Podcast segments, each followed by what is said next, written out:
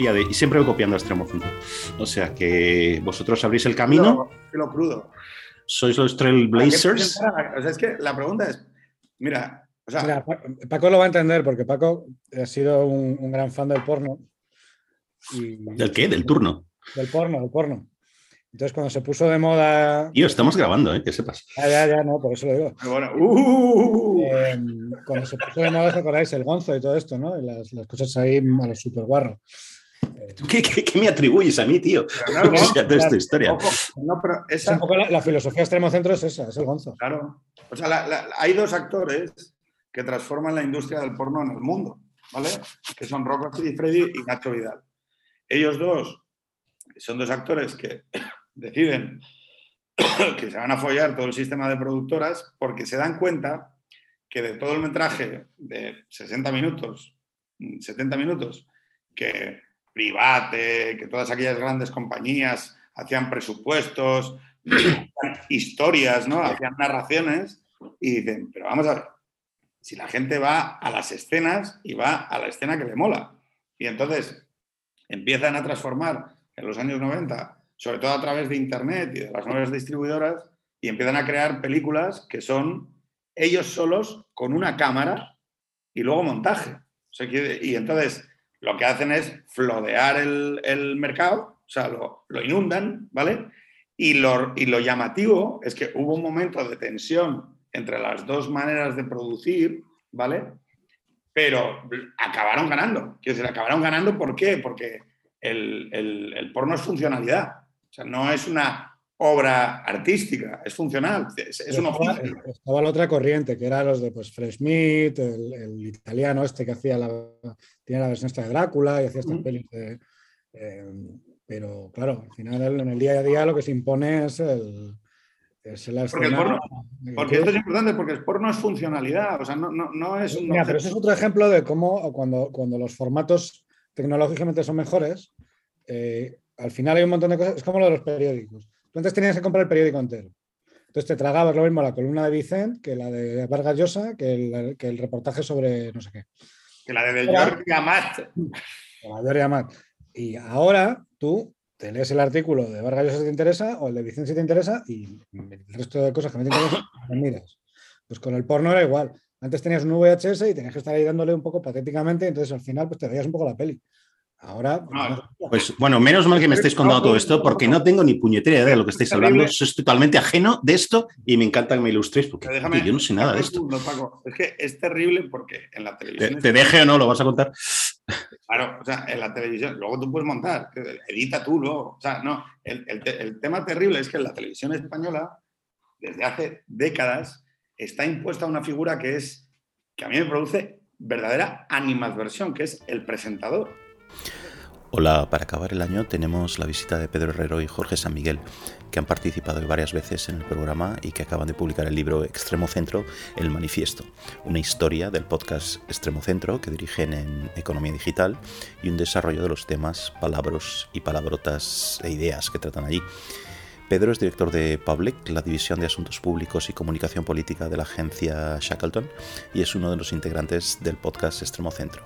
Anteriormente trabajó en la Consejería de Economía de la Comunidad de Madrid y como asesor del Grupo de Ciudadanos y anteriormente de UPyD en el Congreso. Ha colaborado en Economía Digital, la cadena SER, la Televisión Pública de Asturias y The Objective. Jorge es historiador, politólogo y consultor político y ha trabajado en la Consejería de Economía del último gobierno de la Comunidad de Madrid. Anteriormente fue responsable de comunicación del Grupo Parlamentario de Ciudadanos y colabora regularmente con El Mundo, The Objective, Letras Libres y Voz Populi. En nuestra conversación, que es un poco caótica, hablamos del reformismo de Ciudadanos, de lo que los votantes esperan de los partidos, de experiencias personales frente a experiencias vicarias y de su utilización en política, de la idoneidad de los consensos, de académicos que son más bien activistas, de la posibilidad de dar la batalla política desde premisas morales o también desde la tecnocracia. Y antes de seguir con Pedro y con Jorge, voy a despedir el año como lo comencé, pidiéndoos lo mismo que os he pedido todo este tiempo. Si queréis apoyar el programa, suscribíos en YouTube, en Facebook o en mi página pacobeltran.com. Compartirlo en redes sociales y dejad comentarios y me gusta por todas partes. Nos vemos y oímos en el nuevo año. Es decir, frente a la idea de, en la NTV, por ejemplo, la manera de producir eh, contenidos en la NTV, dijeron, oye, si lo que importa en el programa es, la dinámica, la propia dinámica, vamos a quitar el, presentador de en medio y vamos a hacer programas que se presenten solos. Es decir, es la acción, es el concurso, es la. En todo caso, pues, igual puede haber un caster, o sea, puede haber un locutor que ayuda a la narración de lo que está sucediendo, ¿vale? Pero no un presentador, ¿vale? Esta especie de eh, Arturo, o sea, esta típica cosa del español de que el programa... Fernández. No, joder, ¿cómo se llama este? no sé, hay uno que se llama Dates, ¿no? y entonces, ¿cómo se llama el tío este de pelo blanco? El de ¿Quién quiere ser millonario? y todo esto. Ah, no veo la tele. Sobera, ¿no? Entonces... Garicano. Da igual el programa que hagas, ¿vale? Que lleva un Sobera adelante, ¿no? Y entonces el, el tío no para de hablar. O sea, y, entonces, joder, me puedo, quiero decir, si estás yendo a ver un concurso, se supone que estás yendo a ver las reacciones de la gente y tal.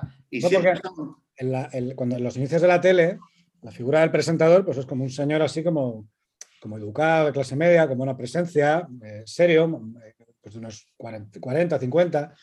Y es como la figura eso, ¿no? un poco el, padre educado que te lleva a los sitios y que te presenta. Claro, eso luego queda completamente subsumido en los formatos nuevos, ¿no? De, que lo que tú dices, que no sea dinámica, que, sea un poco rompedor. Que... Entonces, no sé si os acordáis, hay una serie inglesa eh, que se llama Alan Partridge. una, era una interpretación sobre este tipo de presentador, claro, era una parodia ya de, este tipo de presentador, que pasa de ser ese señor que es culto, que es educado, que es ocurrente, un Johnny Carson, no, sé, mm. a ser un cuñado, que es un, es un imbécil, que no sabe por dónde le da el aire, que, realmente lo único que hace es el ridículo y que además es un tío, pues es un bigot, ¿no? Está lleno de prejuicios y no dice más que tonterías. A mí me, hace, me hacía gracia eh, aquel típico presentador de Antena 3 que le gustaban, eh, que, era rubio, que era rubio y que hacía programas con cupletistas y con las, las damas de la, con la pantoja y todo esto. Y entonces ahí sí que había, o sea, podía ser hasta irónica la aproximación, ¿no? tú, Concha, que tanto has viajado por el mundo y que has conquistado tantos públicos latinoamericanos. Lauren Postigo se llama el tío ese. Toma. a mí ese rollo, a mí ese rollo sí que me va, porque Joder, porque hay una especie de, teatro kabuki, ¿no? O sea, es como casi al modo variano, sí, sí. De hecho, hay un sketch muy famoso de Martes y 13 parodiando a Lauren Postigo, con la folclórica. pelo, oxigenado. Haces una gira fuera y te forras, hija puta. Claro, pero cuando un presentador de televisión es, joder, pues eh, eh, parece el, gerente de una pyme industrial de Toledo, bueno, pero ¿por qué habla este señor? O sea, es aburrido, ¿no? O sea, que no, y tú dices, tío, no, o sea, no hay nada. ¿Qué tendrá que ver nada esto con esto que estamos haciendo ahora mismo? o sea, ni, postigo ni. Un último punto. El que rompió un poco esto mediante la parodia en, televisión, en la televisión española que yo creo que los, primeros pinitos los hizo en Telemadrid. No sé si llegó a hacer algo en la tele de, Felipe, en, televisión española, en la época de Felipe, pero luego en Telemadrid, desde luego, en los primeros tiempos de Telemadrid, fue Wyoming. Que el personaje de Wyoming era una vuelta de ese, de ese, eh, de ese conductor de programa y tal. Bueno, había como. Él tiene ya siempre un rollo como medio irónico sobre qué guapo soy. O sea, porque sabéis que en, el humor hay como arquetipos, ¿no? Entonces está el autobashing, ¿no? y está el, el, eh, Wyoming, que es, soy, y, y, a mí siempre me ha fascinado porque no es un tío gracioso.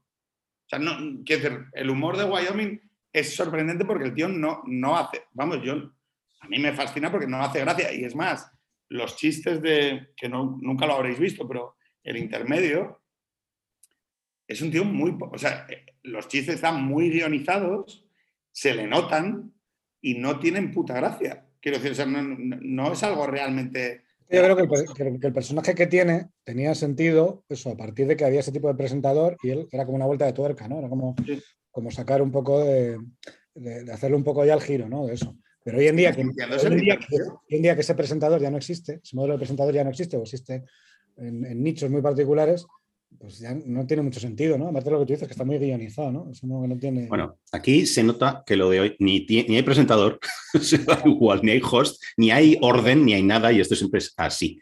Entonces, vamos al tema. Estamos acabando con la figura del presentador. Estamos declarando su muerte como la de. No, a, a, mí ya me habéis matado. Libro, libro. A ver, ¿cómo digo esto? Sorprendentemente, y ahora explico la, la sorprendentemente, me ha gustado mucho. la crítica. La, la crítica. Que me conocéis, ya me conocéis. Entonces, no, ¿qué quiere decir con sorprendentemente? no, lo digo totalmente en serio, ¿vale? Yo sabía que me iba a gustar, pero no sabía por qué me iba a gustar. Eh, o sea, creía que me iba a gustar por otra cosa, que es por lo que me ha gustado, ¿no? Y es, como oyente, a ver, esto tiene sentido, como oyente regular que soy vuestro, como alcalde vuestro que soy, eh, yo ya, a ver, yo creía que iba a ser todo conocido, quiero decir que iba a ser como un resumen de algo que yo ya sé, de algo con lo que estoy familiarizado y tal, pero no, para nada. O sea, a mí me ha ayudado un montón a entender muchísimas cosas, a hilar un programa con otro, ¿vale? A hilar los temas eh, proporciona un contexto que muchas veces se pierde cuando te enganchas y escuchas medio programa, muchos de los programas vuestros son muy largos y tal, y luego lo escuchas otro rato, tal, pues te da todo ese contexto, te explica los neologismos que estáis, que, los hemos escuchado mil veces y eso está muy bien, ¿no? Y luego una cosa sobre literalmente eh, cómo está ¿cómo decir?, editado el libro o presentado, ¿no? O sea, casi gráficamente, ¿no? Que uno, pues, acostumbrado a leer libros, pues quiere leer linealmente, ¿no? Y no quiere detenerse en dibujos y, que son estupendos, son magníficos, me encantan. O darle la vuelta al libro para leer las notas que están en vertical, ¿no? Cosas así, ¿no? Pero en realidad, al final, cuando llegué al, cuando llegué al final del libro, pensé, coño, este libro es un caos y es como extremo centro es igual de caos. ¿No? O sea, ¿qué, pensáis de eso? Bueno, es un caos, pero es un caos que, la editorial se ha dejado un dinero que nosotros no nos dejamos ese dinero en los programas es un esfuerzo económico y, gente currando. Nosotros no curramos en los programas ni la, ni la décima parte de lo Hay que hacer, o sea, lo primero que, yo lo, intento comentar todas las veces que sea posible.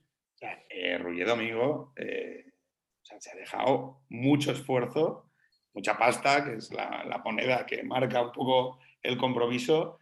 Y yo, vamos, yo alguna vez le mandaba un WhatsApp de, agradecimiento de tío, esto, esto, o sea, esto no se parece a currar, ¿sabes? O sea, eh, sea porque la gente lo entienda, o sea, eh, reuniones de equipo editorial, siete personas, ¿vale? O sea, Verónica, eh, Yago, mm, eh, o sea, el ilustrador mm, Silvia Sanz, eh, y luego lo de comunicación, decir, y otras, es que es la leche, pero porque por poner en valor lo que yo creo que le llama muchísimo la atención a toda la gente, pero que fue lo que nos llamó también la atención a nosotros fue cuando nos mandan la primera maqueta, yo me quedo a cuadros. Porque sé que te mandan los primeros cuatro capítulos, ¿vale? Entonces te mandan el PDF y de repente lo abres y, es, o sea, y dices, y me acuerdo que en el grupo de WhatsApp que teníamos en común le digo, tío, o sea, nunca me imaginé que iba a llevar un libro, mi nombre en la portada, pero lo que en la puta vida me hubiera imaginado es tener algo bonito con mi nombre en la portada. Mm. O sea, que eso es, o sea, te da una sensación, o sea, y, este es el, fetichismo del libro que sigue teniendo capacidad de provocar emociones. Yo me acuerdo la primera vez que salí en papel, o sea, en una columna de mierda que hice en el comercio, y me fui a comprar el periódico y, tal. Bueno, oye, pues vas a sacar un libro de puta madre y tal, con las dificultades que podemos hablar, pero de repente no es un libro, sino que es un libro bonito y que es un libro que juega con muchas de las cosas que hemos hablado mil veces, ¿no? Que es que hay una sociología que tiene un, defecto en la falta de ambición estética de lo que hace. Claro, eh, es muy fácil hablar, quiere decir, y decir, la gente no se curra la estética de las cosas que hacen, y esto es un coñazo. Y de repente llega Rouillet y dice, a tomar por culo, mm, vamos a hacer algo ambicioso con el riesgo que eso implica. O sea, cuán fácil es hacer una cosa con dibujitos y que la gente te lo valore como mm, menuda payasada, ya están estos. Y hemos tenido hasta haters, o sea, que unánimemente el, nuestro, que forma parte de nuestro público y a quien siempre tenemos que agradecer el apoyo que nos dan. Es decir, pero que incluso los haters eh, han reconocido lealmente que el curro de diseño del puto libro, el Mm. curro de las ilustraciones, el esfuerzo de combinar el, el dibujo Mm. con el texto, que eso implica que la diseñadora y la maquetista se han puesto a leer lo que pone el puto texto y a hacer un diseño de la maqueta que coincida, ¿no? Entonces, yo, y, claro, y- El- un poco el mensaje de esto es que para, para transmitir en el, en el formato impreso ese caos y, esa, y, y ese rollete así un poco gonzo del, del podcast, irreverente, pornográfico. lleva un montón de pasta. Esa traslación lleva un montón de pasta. Yo me acuerdo, mira, yo, yo escribía en un fanzine hace 20 años, en la época de la gente estaba en la universidad, eh, que se llamaba Camisa de Fuerza y que gráficamente era muy bonito. Eh, los dibujos eran de, de este que luego se hizo famoso, Miguel Brieva. Eh, era gente que, pues, que, que luego ha estado en, en, El Salto, en Diagonal, que fue lo que hubo en medio. ¿Y qué pasa? Pues eran cuatro frikis que se hacían ellos la maquetación, que se hacían ellos los dibujos. Entonces, claro, gráficamente el, fanzine era una pasada. Eh, pero claro, ahí no, nadie cobraba un duro. Entonces, para transmitir ese mismo efecto de lo que, era, de lo que generabas en un fanzine, que en realidad eran cuatro matados de la facultad haciéndolo y, y, echando horas ahí porque les daba la gana, pues eh, lo que al final en el mundo profesional de la edición eso se convierte en un montón de gente cobrando y pendiente de, de dos tíos como Pedro y como yo, que bueno, pues eh, yo soy más formal, pero Pedro no entrega nada nunca. Tienes unos huevos. Bueno, lo que quiero decir. no, no, o sea, de, de, o sea Jorge. Pegaros luego. Huevos, o sea. Pega, pegaros luego, pegaros luego. Vale, las pullas están bien. Oye, eh, no, lo que yo quería decir al final con lo del caos y todo esto es que el, el, como, como producto, digamos, tiene su vida propia. Esto no es, pa, para mí como lector, no es que hayáis cogido lo que tenéis en, en Extremo Centro, en el, pro, en el programa y lo habéis vertido aquí. Esto es una cosa distinta, complementaria, llámalo como quieras, ¿no? Eh, pero tiene un valor, me odio la expresión valor añadido, si quieres, pero propio en ese sentido, ¿no? Y, en ese sentido está muy bien. Luego, también es verdad que si te lo lees en serio, siempre digo esto, ¿no? Pero como te, tienen, tienen, que ser estas cosas, mucho dibujo y total, pero aquí el contenido, hemos hablado de la estética de la cosa, ¿no? Vale, el contenido, tela marinera, una cosa es estarle escuchando el programa, estás, eh, unos invitados te gustan más que otros, este tipo de cosas, ¿vale? Pero verlo todo junto aquí y leértelo en un breve espacio de tiempo, aquí este es contundente, ¿eh? A mí me ha parecido, yo me lo he oído muy en serio. Y me ha pasado, cada lector reaccionará como reaccione, pero que a mí me ha salido un, una fiera, habéis despertado una fiera liberal y cosmopolita, que esto ya lo hemos hablado en un, un montón de veces, cuando y ahora saldrá todo esto, ¿vale? Que, que digo, coño, es que esto me emplaza a mí, me emplaza a pensar ciertas cosas y a ordenarlas en mi coco, que no las tenía bien ordenadas, y casi por reacción. O sea, yo hay cosas que digo, no estoy de acuerdo para nada en esto. ¿Por qué no estoy de acuerdo? Porque lo que yo creo tiene más solidez o lo que sea, y a veces lo pienso y digo, pues no, no tiene solidez. Eh, esto no lo había pensado nunca. Y otras veces al revés, ¿no? Otras veces no. No, no creo que yo personalmente no iría por aquí. O sea, que provoca todo este juego, si quieres, intelectual, ¿no? Que yo creo que está bien. Yo esto lo digo un, un cumplido complicado, ¿vale? extraño, pero... La editorial nos obligó, nos, nos obliga a muchísimas cosas, muchas renuncias, pero básicamente nos obligó a llamarlo el manifiesto. No es un manifiesto, bueno, tiene una página de manifiesto, no es un manifiesto, no tiene una tesis. De hecho, la única tesis es, oye, si tienes una mierda que comentar en, en la esfera pública, pues mueve el culo, mojate y, y, coméntala.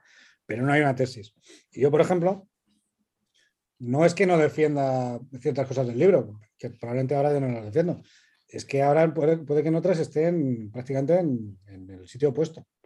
Te pongo un ejemplo. Mm. Por ejemplo, todo el tema de, de mercado laboral. Yo comparto 100% la medio tesis del libro de que la derecha no puede pensar que el, que la vida laboral es una cosa sobre la que no hay, no hay, que hacer política y no hay que opinar. ¿Cómo no, vas a, cómo, cómo no vas a tener una doctrina y cómo no vas a tener eh, cosas que decir sobre lo que ocupa el, el 70% del tiempo de la gente y una de las mayores causas de felicidad o sobre todo de infelicidad para la gente? Uh -huh.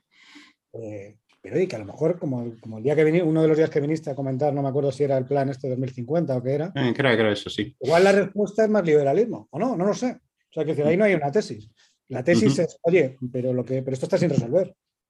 Entonces, dejad de escudaros detrás de que no, es que el mercado, o es que los 90, o es que tal, no, no, Ujú. no estáis en eso y, y debatid esto, ¿no? Porque es una cosa importante para la gente.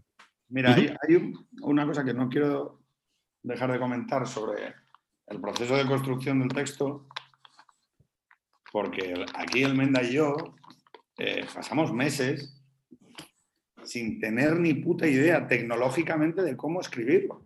Porque Jorge y yo no pensamos lo mismo de demasiadas cosas. Quiero decir, Jorge y yo muchas veces escenificamos un diálogo cívico, pero no pensamos, quiero no, no estamos súper alineados en todo. Lo que pasa es que muchas veces el intercambio este con dos tonos muy diferentes, eh, el Asterix y Obelix, ¿no? que me decía el otro día eh, un amigo, eh, una cosa así muy expansiva, muy arriesgada, que yo digo chorradas y él hace comentarios más densos y más, más atinados al, al conocimiento disponible. También sin mucha, sin, sin mucha voluntad de fijar la tesis final, o sea, no, simplemente de provocar esa especie de debate, claro, exigía, oye, ¿y cómo cojones haces tú un texto? Mm. Y entonces empezamos y hicimos un par de prácticas y nos salían como medio cosas ensayísticas, ¿vale? O sea, eh, de mierda, quiero decir, porque no era el, el tono que queríamos. Y tú estarás hasta el culo, como estamos todos en esta conversación, de leer ensayos de 180 páginas muy bien asentados, o sea, quiero decir, que es una tesis muy cortita, ¿vale? Muy, muy bien, eh, con una doxografía muy, muy Los bien. retos de la socialdemocracia, 18 pavos. Venga, otra vez, otra vez. Entonces, extremo centro, o sea, es todo lo contrario. O sea, o sea, Mm. te podemos tocar, te podemos tocar temas sobre urbanismo en un párrafo de cuatro líneas, pasando, eh, pero con una planeado- lancha de los narcos planeadora afirmando, porque la idea, fíjate, y lo digo con toda, con toda seriedad, ¿eh? Sí, son, o sea, ahora explico tecnológicamente cómo lo arreglamos. Eh, que fue grabando, o sea, grabando una conversación y luego esa conversación en la que había, estaba Yago delante, eh, pasándola a texto y luego sobre esa intentando ordenarlo. O sea, no sé si me explico. O sea, lo que se ve en el texto, en gran parte, es una conversación que, as- que luego es editada y reeditada y reeditada hasta que sale un texto. Pero como, como muchas veces no había manera de que unificásemos lo que se dice, porque además eh, había partes que eran muy habladas, muy de interjecciones, muy de comentarios y tal, lo que se decidió es lo de meter bocadillos, que eso amplía el radio de, oye, esto lo está diciendo Jorge, esto lo está diciendo Pedro, y eso también te abre tecnológicamente el texto a decir, bueno, oye, de esto estoy hablando yo, o sea, no, no, no hace falta, ¿no? Y luego una tercera parte, que es que en cada frase haya una idea. O sea, que en cada, digo, y sin tener que justificarla, que es lo que seguramente tú te has, has visto, que es, oye, estos están afirmando y afirmando y afirmando y afirmando y afirmando, pero porque la idea fundamental es, oye, vamos a provocar un debate sobre, eh, hay 14 ideas grandes, o más, que ideas, 14 marcos en el urbanismo, en el mercado laboral, en la economía, en la familia, en mm, la idea de España, la idea de Europa, la idea de, de- las... o sea, el propio papel de Madrid en, en esto que viene, ¿no? ¿Qué, qué- qué tal? Que para nosotros, o sea, yo no tengo una idea muy cerrada. Yo, yo creo que hay un, hay un tema en el que se ve especialmente, que es con el tema de España.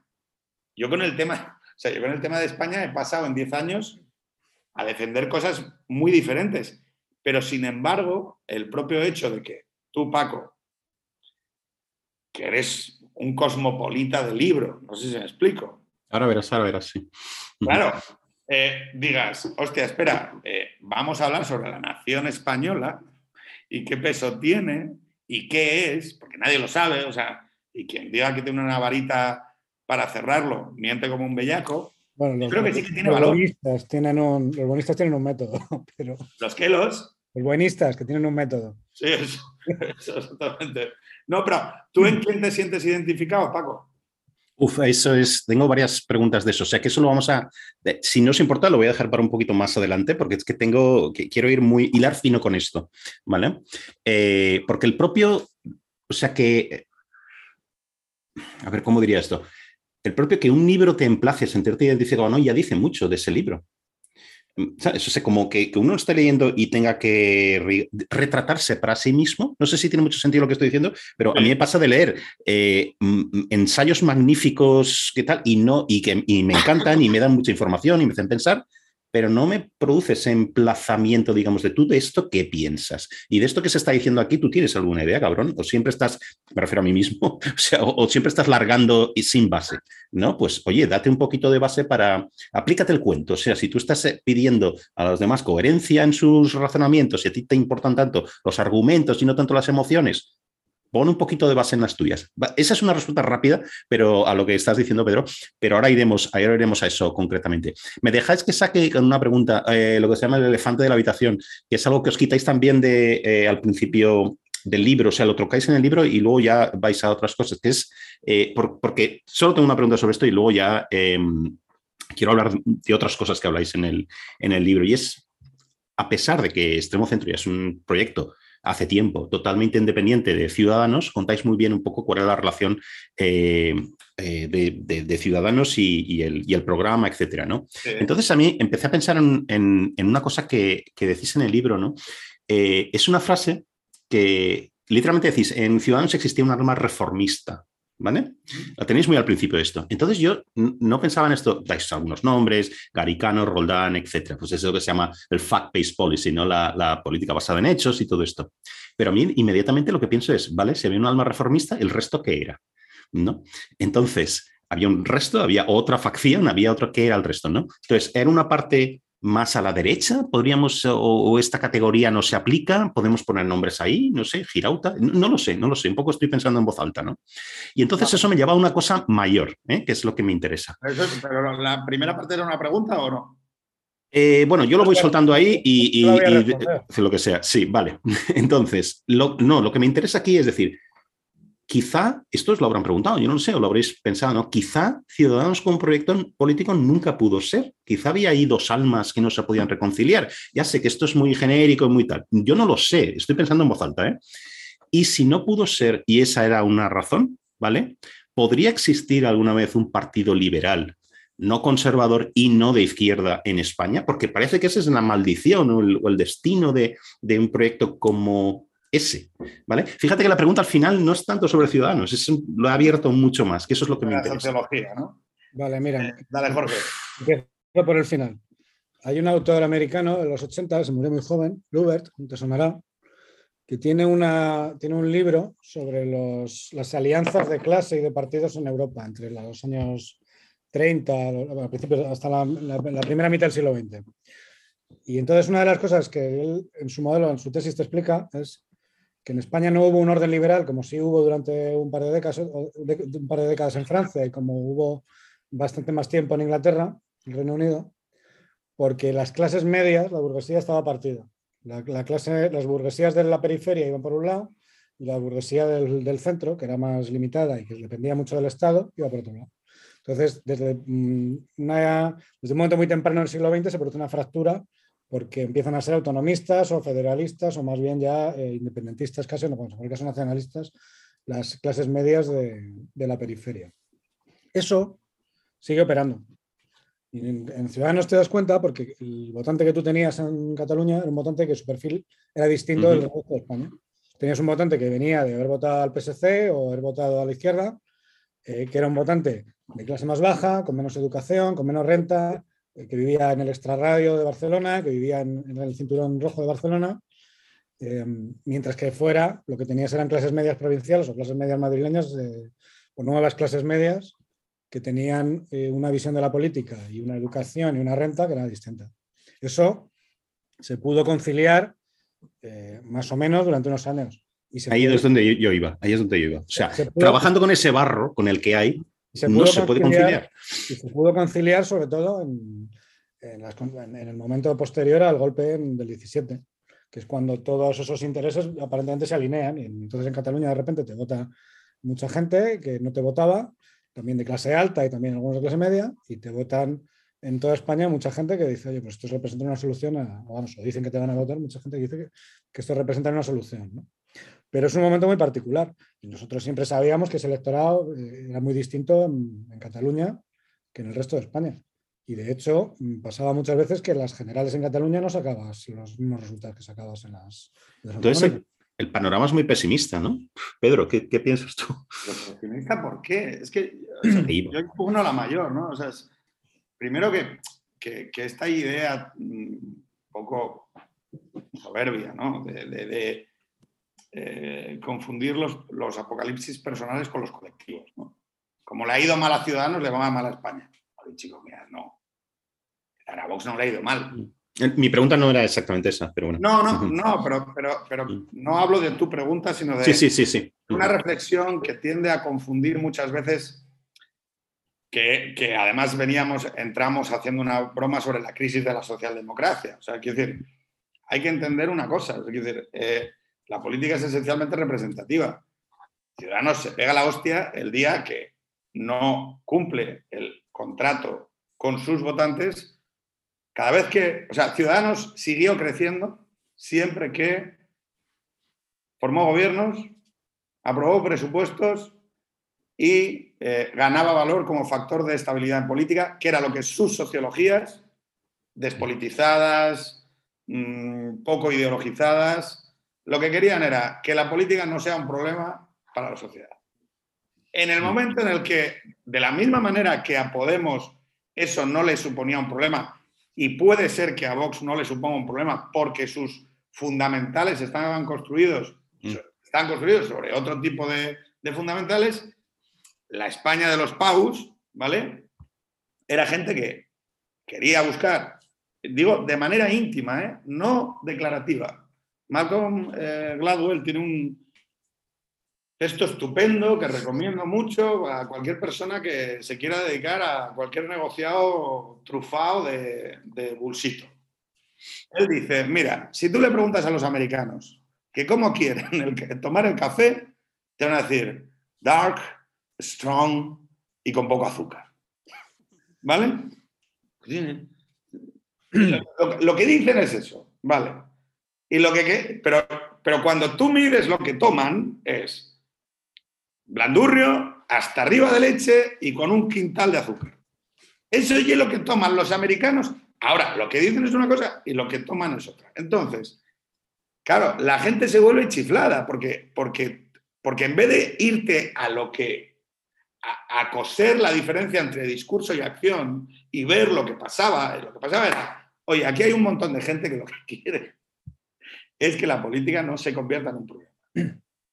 Y, no quieren mandar a nadie a la Moncloa, eh, ni quiere, o sea, no, lo que quieren es el principio fundamental del movimiento que desde Franco lleva vivo en el sistema sociopolítico español, que, que no se mueva la barca no se mueve la barca. Es decir, hay una gran mayoría social de gente en España y el PSOE del, 80, o sea, del 82 al 96, es decir, que no se mueva la barca.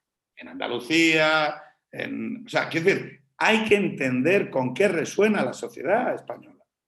Entonces, y luego tú le puedes poner el discurso que quieras y decir lo que te salga de los huevos, pero lo que no puedes hacer es que tus acciones te lleven a contradecir ese principio fundamental. ¿Por qué? Tony Blair también en sus memorias lo explica. Mira, los que estamos metidos en política somos enfermos mentales, somos neuróticos. Entonces vemos la política como una cosa tridimensional, donde hay sombras, giros, eh, actos intermedios y demás. Y dice, la gente normal, los que no están enfermos de la cabeza, a ellos la política es una cosa que están escuchando de fondo entre, entre dos piezas de música mientras planchan en la cocina. Entonces, muchas veces hacemos como una sobreinterpretación de, la capacidad, de lo que tal. que eso por un lado, ¿no? porque además que nos ganamos la vida eh, Jorge y yo durante muchos años con esta mierda, los propios actores de la política están interesados en, en, en, en tratar de vender esa idea, ¿no? Y, y, hemos tenido hace poco una entrevista donde hablamos de un flipado con peluquín, que, también hay, hay como una industria del entretenimiento que vive alrededor de la idea de que todos son como decisiones tácticas y tal, cuando en realidad al final la política para mí ¿eh? son muy poquitas cosas y, ser previsible, que la gente sepa qué es lo que va a suceder y demás. De, hecho, e, este señor del peluquín, eh, que forma parte de todo eso que dices tú, ¿no? Este, este, discurso de la super racionalización de todo lo que pasa, de que todo es estratégico, todo obedece a... Este señor ahora resulta que eh, lo que está trasluciendo es que pensaba que le iban a nombrar un ministro y al otro día le echan. ese es el nivel de control que tenía sobre la situación. Pedro y yo hemos estado en un gabinete que nos, que nos, echaron de la noche a la mañana porque un señor, porque una señora convocó elecciones porque había habido una moción en Murcia. Murcia, el aleteo murciano. Y entonces, el aleteo de una mariposa en Murcia. A las 9 de la mañana se anuncia una moción en Murcia y a las 5 de la tarde este señor y yo estamos con la caja de cartón desfilando por un pasillo. No, es que en el Parlamento de Murcia, ¿y, dónde queda? O sea, es que no, oye, escucha, creo que muchas veces no estamos capacitados, no me acuerdo de quién es ese tema, es para, uno, para aceptar la dimensión de azar de las cosas. Y luego, somos máquinas, los, seres humanos somos máquinas de racionalizar el caos. Es decir, de, de, tratarle de buscar explicaciones que además controlemos, ¿vale? A una especie de enorme caos que para mí el gran problema, el gran problema eh, contemporáneo en la política de hoy es que, y esto mm, sin querer celebrar para nada a, Rajoy, que, es en parte responsable de la situación en la que estamos, la ausencia de premisas, en, la, de pocas premisas y previsibles en la acción política de nuestros representantes, que es lo que yo creo que, que la gente aspira. Es decir, si a mucha gente que odia a Pedro Sánchez, esto, esto que voy a decir, a mucha gente que odia, que, le parece fatal, que, le parece horrible Pedro Sánchez, le dices, oye, gobierno de Pedro Sánchez o repetición electoral, y te, ah, y te digo yo que comen Pedro Sánchez como campeones. Nunca lo dirán, o sea, nunca. Irán a Twitter cabreados como monos y dirán, joder, pero que no hay que confundir lo que la gente dice con lo que la gente hace. Luego, mira, esto es, interesante porque me devuelve a la primera parte de la pregunta, o no pregunta, lo que fuera de tiempo. Es verdad que mm, cuando Ciudadanos crecen entre el 18 y el 19, viene un montón de gente que representa eso que dice Pedro, ¿no? De, bueno, pues gente que votaba el PP por estabilidad o que incluso ha votado el PSOE por estabilidad en un momento dado, dice, oye, ahora esta es la apuesta de, estabilidad y estos son los que me aseguran un gobierno sin locuras y no sé qué tal. Bien.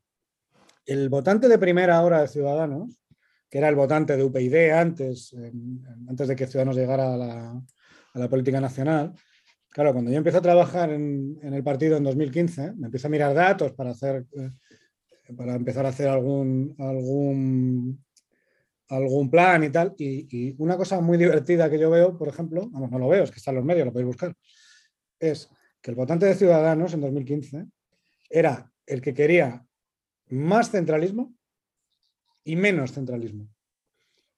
Porque era el que se apuntaba a Ciudadanos porque no le molaba lo que había. O sea, porque decía, aquí hay que pegar un cambio. y entonces, si algunos le preguntabas, y decía, no, hay que quitar las comunidades autónomas. Y otros decían, no, federalismo. Mm. Bueno, pero los dos iban a Ciudadanos, porque ¿qué representa a Ciudadanos? Oye, estos van a hacer otras cosas. Dentro de que son gente aseada y tal, pero van a hacer otras cosas. Y en otros ámbitos es exactamente igual.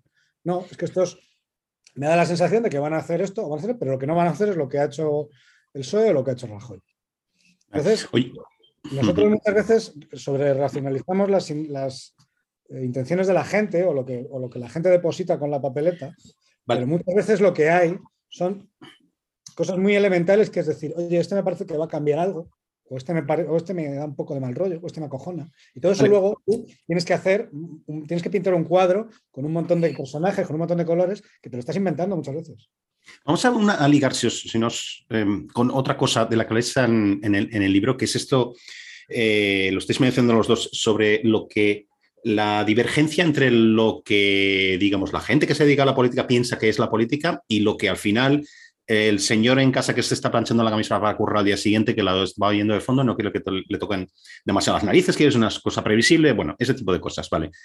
Esto para mí liga también un poco con una cosa que tenéis en varias partes del libro, que es esto, estoy citando literalmente una de ellas, que habláis de hablar desde la experiencia biográfica es territorio inexpugnable. Me gusta mucho esa frase, dice muchas cosas. Ya sé que esto no se refiere exactamente a la visión de la política, sino a más la fundamentación, las intuiciones morales y eso.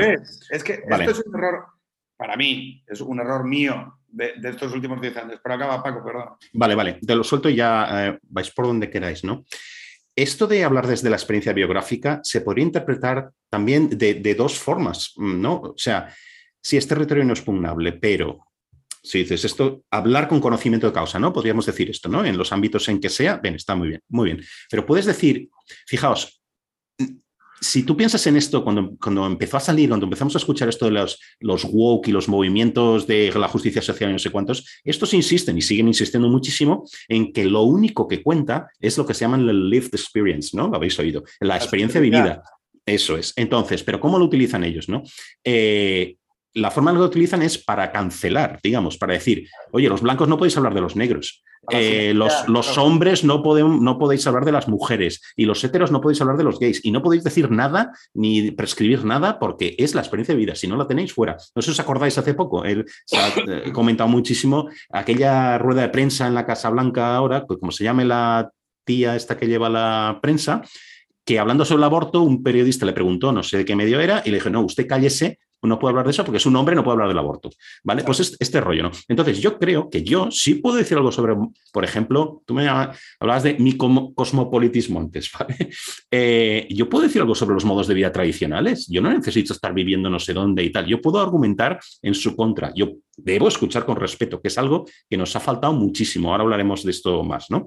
Eh, y escuchando con respeto y abierto a cambiar mi opinión, pero yo sí puedo decir cosas sobre los valores tradicionales que a lo mejor eh, no son los míos, o yo no vivo en el campo, o no me gusta esto y lo otro, y lo, que sea, ¿no? Pero yo tengo derecho a hablar sobre esto, ¿no? Entonces, ¿hasta qué punto la experiencia biográfica es, la, es la clave? A ver, es que yo creo que aquí hay como dos, niveles que hay que separar. El primero es de dónde venimos en el espacio público, en, casi te diría en Occidente, ¿no? Es decir, Occidente desde 1989 en adelante, la globalización vence aquí Jorge, eh, en el momento en el que discrepes me dices, pero para mí vivimos del 89 al 2006 en, un periodo histórico, histórico, es una excepcionalidad histórica en el mundo, en donde los presupuestos eh, de la democracia liberal se escenifican como victoriosos en el mundo. No, es el mundo unipolar del hegemón estadounidense que tiene un modelo de gobierno que además yo repetí que en un una persona que me parece un eh, pensador extraordinario, que es Fukuyama, a través de, bueno, este es el liderazgo moral, ético, por el cual las sociedades deben ser gobernadas. incluso quien quiera mm, gobernar una comunidad eh, va a tener que aspirar a esto. No implica que los conflictos desaparezcan, sino que implica que se producirán dentro de este marco porque no hay un modelo, no hay una síntesis superior a la democracia liberal para las propias sociedades de la democracia liberal, a partir de ese momento, hay un, pacto de las comunidades civiles que es, oiga, eh, eh, la visión aristocrática del debate público es que retroceda lo moral, la discusión sobre lo moral a la esfera privada de las personas, ¿vale?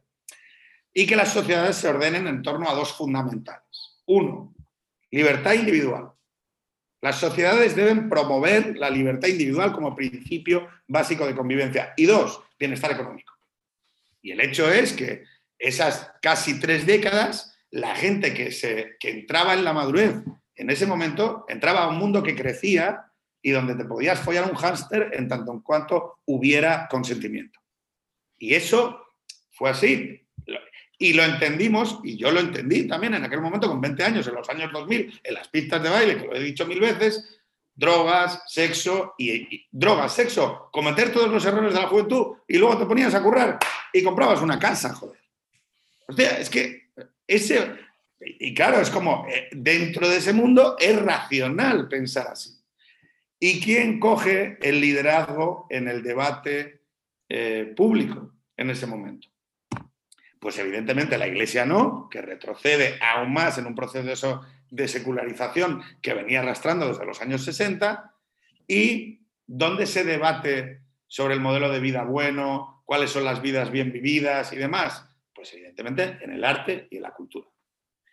¿Qué sucede? Eh, es lo que la, figura que utilizamos de las nuevas clerecías, académicos, eh, medios de comunicación a través de los periodistas y profesiones socioculturales de los guionistas, de los directores de cine, de los actores y demás.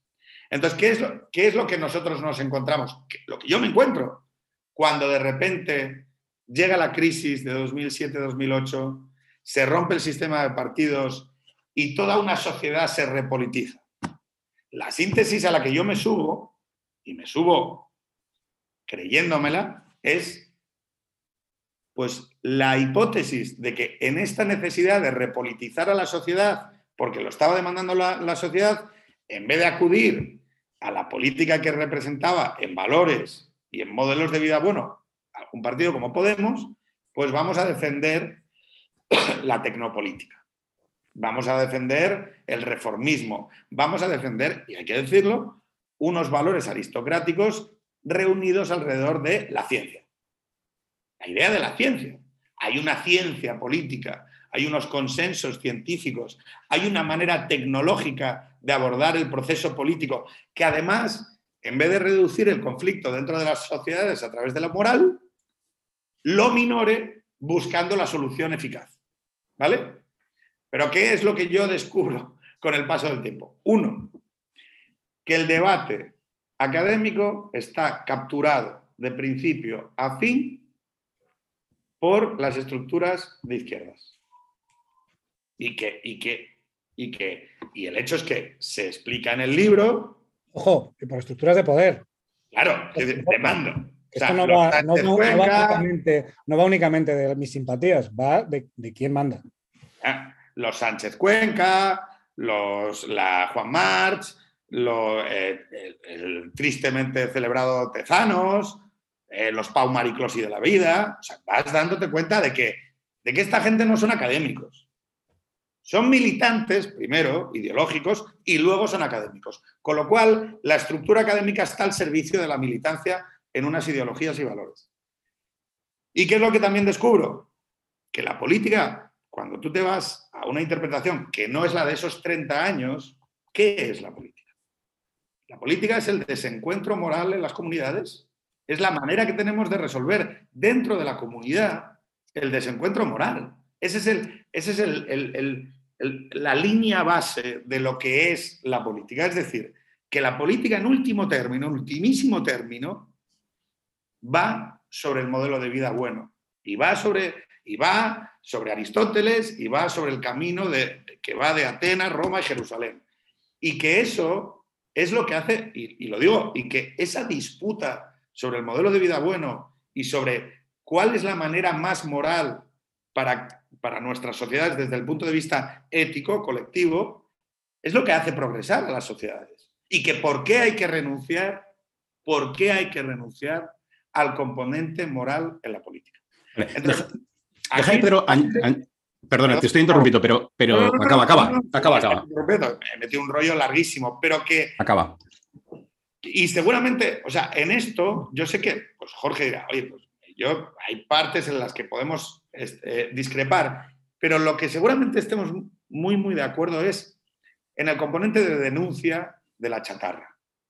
Porque tú lo que no puedes acudir es a un campo que no, no ya que no sea simétrico, o sea, la, vida es asimétrica, la vida es desigualdad y la vida es superar dificultades. No, hombre, tú lo que no puedes tolerar es que la gente te esté pasando los huevos por la cara, mintiéndote como hijos de puta, eh, metiéndote una campaña sobre el feminismo durante cinco años y que cuando un gordo, que no es ni, ni licenciado en, politólogo, en politología, te diga, oye, vamos a ver, la brecha de, la, brecha de género sale de cuidar ahí hijo de puta. La brecha de la, la, brecha, la brecha de género, que si no sé qué, que si descomponer la decisión, que si su puta, que no, que viene de cuidar, que, que, viene de que la mujer cuida, joder, que viene de cuidar a paisanos que van en silla de ruedas o viene de cuidar a críos.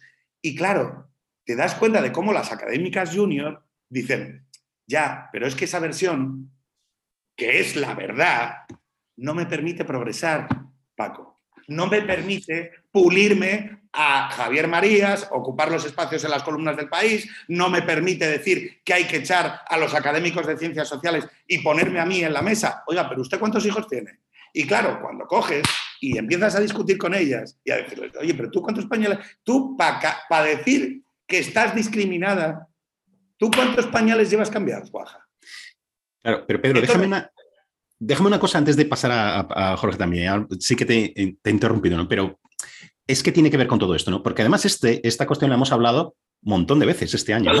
Eh, ¿Te acuerdas una vez, eh, Pedro, que, tuvieron, que, tuvieron, que hacer un, estudio, que tuvieron que hacer un estudio en Dinamarca? En Dinamarca, uno, uno. O sea, cosas que llevábamos padres, claro, muchos diciendo, oiga, pero que esto es así. Que Y entonces cuando tú me preguntas, oye, ¿por qué dices que el conocimiento basado en la experiencia es superior al conocimiento teórico académico? Pues mira, porque yo sabía, desde que tuve a mi primera hija en 2013, que la puta brecha de género era brecha de maternidad y era, y era nacida de los cuidados. Y resulta que había pelotones de académicas junior ultra motivadas con el feminismo, dedicadas a gastar millones de euros en investigar un tema que bastaba preguntar una vez en un puto estudio y que lo tuvieron que hacer en Dinamarca. Y entonces, una vez que salió el estudio de Dinamarca, oye, que teníamos aquí expertas en género que en el Banco de España, que venían a hablar, que charlas, su puta madre, no sé qué. ¿Y sabes qué pasó? Que hasta que no salió el puto estudio de Dinamarca, nadie dijo, hostia, son los guajes. Bueno, pero eh, yo creo que además esto, esto lo estudio de Dinamarca, yo lo comenté en uno de vuestros, de vuestros programas, eh, además, pero, y tenía un ejemplo sobre esto. Entonces, ¿tú te acuerdas cuando me eh, decías, pero tú en qué, cómo has evolucionado ideológicamente o qué es lo que crees que, se debería hacer? No sé si te acuerdas muy bien, ¿no? Y entonces tú mismo te contestabas la pregunta, fuimos un poco coña de esto porque me decías, no, porque tú eres tecnocrático y los papers y esto, por ejemplo, ¿no? yo recuerdo que, que, decía, no, justo todo lo que estás listando es lo que yo odio, ¿no? Pero lo que quiero es meter una cuña aquí en todo esto, ¿no? Entonces, yo lo que propongo, ahora creo que lo he pulido más esto, es decir, vamos a ver, la alternativa a una política descafeinada o tecnocrática, llámalo como te dé la gana, basada en evidencia, los papers famosos de los que llevamos haciendo coña mucho tiempo, ¿no? Para mí, ¿vale? Y ahora os lo suelto ahí y ya me diréis lo que, lo que pensáis. No es una política basada únicamente en lo que también llamáis intuiciones morales, podríamos llamar también una guerra cultural y tal, sino para mí una política fuerte, fuerte, no descafeinada, pero basada en evidencia. ¿Vale? Por ejemplo, el, ejemplo que has dicho tú ahora, eh, Pedro, es perfecto. Lo de la brecha salarial de género, ¿vale? Yo creo, pienso que no puedes combatir a la izquierda y toda esta historia que es verdad como lo has contado, ¿vale? No se puede combatir la izquierda y sus papers, que son papers, ¿vale? Jorge lo apuntaba, no son papers eh, neutros, son papers muy interesados y a veces por las razones que son por pura pereza, porque uno no quiere estudiar, por ejemplo, unas series largas que demostrarían lo contrario. Te estudias lo que ha pasado en un sitio en seis meses en no sé qué, ¿vale? déjame, ahora, te, paso por, por acabar solo la idea, ¿no? Vale, papers perezosos, interesados, interesados por aquello del poder, ¿vale? Con preferencias culturales sobre la familia. ¿no? Hay que hacerlo, yo creo, no con esas preferencias culturales, no con esas intuiciones morales o no únicamente con ellas, sino también con números. O sea, unas series largas comparadas dicen que dicen que el problema no es el machismo, sino audiencia de medidas de apoyo a la natalidad de la familia. Llegamos al mismo lugar. Que son juglares, que tocan, o sea, vamos, que por dinero baila el perro. Pedro, Lo que yo estoy diciendo, un momento, un momento, un momento, Pedro, lo que estoy diciendo es, en lugar de decir lo que valen son esas intuiciones morales que han sido rinconadas durante tanto tiempo por el juego de poder, por todas estas historias. Combatamos eso reequilibrando o sea, sí, es verdad que la izquierda tiene tomada la academia y tiene tomada el periodismo, etcétera. Vamos a reequilibrar eso, pero no tiremos el agua, eh, como era el niño con el, con el agua sucia, digamos. Yo lo que digo es, vamos hacia esta, estos papers, pero más, de, más desde un punto de vista liberal, no tan izquierdo. Esto, esto que estás sacando es muy interesante. Mire, yo mm, cuando empezamos todo este rollito, que, en realidad en, Estados Unidos ya se hacía, ¿no? El, rollo este wonky y tal. Eh, luego hicieron Vox, Vox el de Estados Unidos, no el de aquí, que era un poco pues eh, Mati Iglesias y, el otro, este, ¿cómo se llama? Vox la revista. es buenísima. Mati Iglesias, Ezra Klein y esta gente, que luego se pelearon entre ellos y Mati Iglesias está un poco más peleado con los Vox y tal. Pero bueno, todo este rollo eh, venía de ahí, ¿no? Y que tenía una cosa muy interesante para mí al principio, que es que había menos credencialismo. Y en España hemos tenido un ejemplo de eso, que es un señor que venía de, una facultad de biología, que es Kiko Llaneras, y ha acabado escribiendo de, datos y ha acabado escribiendo de encuestas y de muchas cosas. ¿no? Pero venía, curiosamente, de, fuera de una facultad de, de, ciencias políticas como las que conocemos tú y yo, o venía de fuera de ese entorno. Y eso suponía que era un poco un agente libre, ¿no? Porque, porque no estaba sujeto a ese tipo de historias. Todos tenemos servidumbres, pero él podía hablar de las cosas de otra manera porque evidentemente no tenía que luego ir al departamento y encontrarse con, con gente que le iba a decir qué es esto que has dicho o que, o que, le iba a mirar de cierta manera. Eh, luego esto se ha visto inundado completamente por el credencialismo. Al final lo que tienes es politólogos hablando de política, gente, politólogos quiero decir, eh, que están en departamentos y con sus credenciales y tal. Y al final eso lo que genera son mentalidades de, escuela, de esprit de corps, que, al final no te permiten el juego intelectual de preguntarte por las cosas, porque está penalizado, y tú sabes, como lo sé yo y como lo saben los propios científicos sociales, que está penalizado escribir de una cierta manera, manejar los datos de una manera un poco más libre que te permita especular, todo eso está muy penalizado, porque al final tú tienes que ir por el carril, el carril de los temas que se puede investigar y el carril de, las conclusiones a las que uno más o menos puede llegar. Y básicamente estoy diciendo que eso no se puede cambiar. No, yo lo que te estoy diciendo es que me parecía muy saludable ese, primer momento que hubo en, los blogs y tal, donde se mezclaba, pues eso, gente que era más multidisciplinar, gente que no tenía una inscripción o un credencialismo. Bueno, tenemos el ejemplo de Velarde, que es un tuitero que se ríe de él porque, tiene una, porque es muy boomer, entonces tiene una copa de gin tonic de, avatar en, Twitter. Bueno, pero resulta que el tío hace análisis de datos, hace análisis de datos de la pandemia y hace análisis de datos sobre el cambio climático y dice muchas cosas que no las dice nadie y a veces meterá la pata. No pasa nada, todos metemos la pata. Pero como no tiene la credencial y como tiene una copa de balón con un gin tonic y, pone chistes boomers que le pasan por WhatsApp, pues la gente se ríe de él. Y un día que pasa, que llega la pandemia y les pinta la cara a todos los que son, eh, a todos los que tienen la credencial y todos los que tienen la, obediencia gubernamental, pero no se han mirado un puto dato o no tienen, o no tienen la capacidad de pensar fuera de los marcos que les impone la oficialidad. La credencial es solo un gatekeeper, es gatekeeper. Sí, vamos, voy, sí, sí, no, no te dejo, Pedro. Es gatekeeper, no tiene nada que ver con la calidad, la, credencial, pero es el gatekeeper para entrar en eso. Pedro, Pedro, todo tuyo. El problema está más arriba en el río. Yo, parto una base y es, nosotros tenemos un problema y es que no hemos abordado eh, el fenómeno de la premisa moral. Es decir, eh, que la izquierda sí aborda ¿Por qué las, quiero decir, esa investigación que tú mm, tan generosamente les atribuyes que se están equivocando, yo impugno la mayor, no están, no, están equivocándose, no están haciendo las cosas mal y entonces vamos a entrar en un diálogo a ver quién hace las cosas bien. Es que yo parto de la base de que la premisa moral inicial, en su caso, está fijada. Yo tengo que... Estoy de acuerdo, estoy de acuerdo el social studies o las ciencias sociales en España tienen muy claras las premisas morales que defienden de cabo a rabo y, nada que no entre dentro de la premisa moral. Y esto es lo que descubres. Quiero decir, lo que descubres cuando... Y cuando dialogas con ellos y les conoces de manera íntima, cuando tú conoces a una retaíla de chavales que con un blog y con, y con páginas y con no sé qué, se ponen a leerle la cartilla al gobierno por la falta de calidad democrática, porque tal o cual presidente no daba ruedas de prensa y no se publicaba no sé qué rollo en el portal de transparencia, y luego tú te das cuenta de que hay una fuerza política mayoritaria en escaños que se pasa por el forro de los huevos la constitución en Cataluña, dos jornadas, rompe la legalidad y arrasa totalmente con un sistema democrático de respeto de las minorías, que es la cosa más esmitiana que ha pasado en este país en los últimos 30 años, joder. Y, y todos estos, del, del primero al último, actúan de la misma manera cobarde y renunciando a su papel como intelectuales mm. públicos. Tú lo que te pongo otro ejemplo reciente. No, pero déjame, tú lo que tienes que hacer ahí es decir, mira, esto no vale ni para una puta mierda. Esta gente son mendigos, son juglares, están al servicio del poder y a lo que se dedican estos señores es a llevar la bacenilla para que la cortesanía se lave las manos o el culo.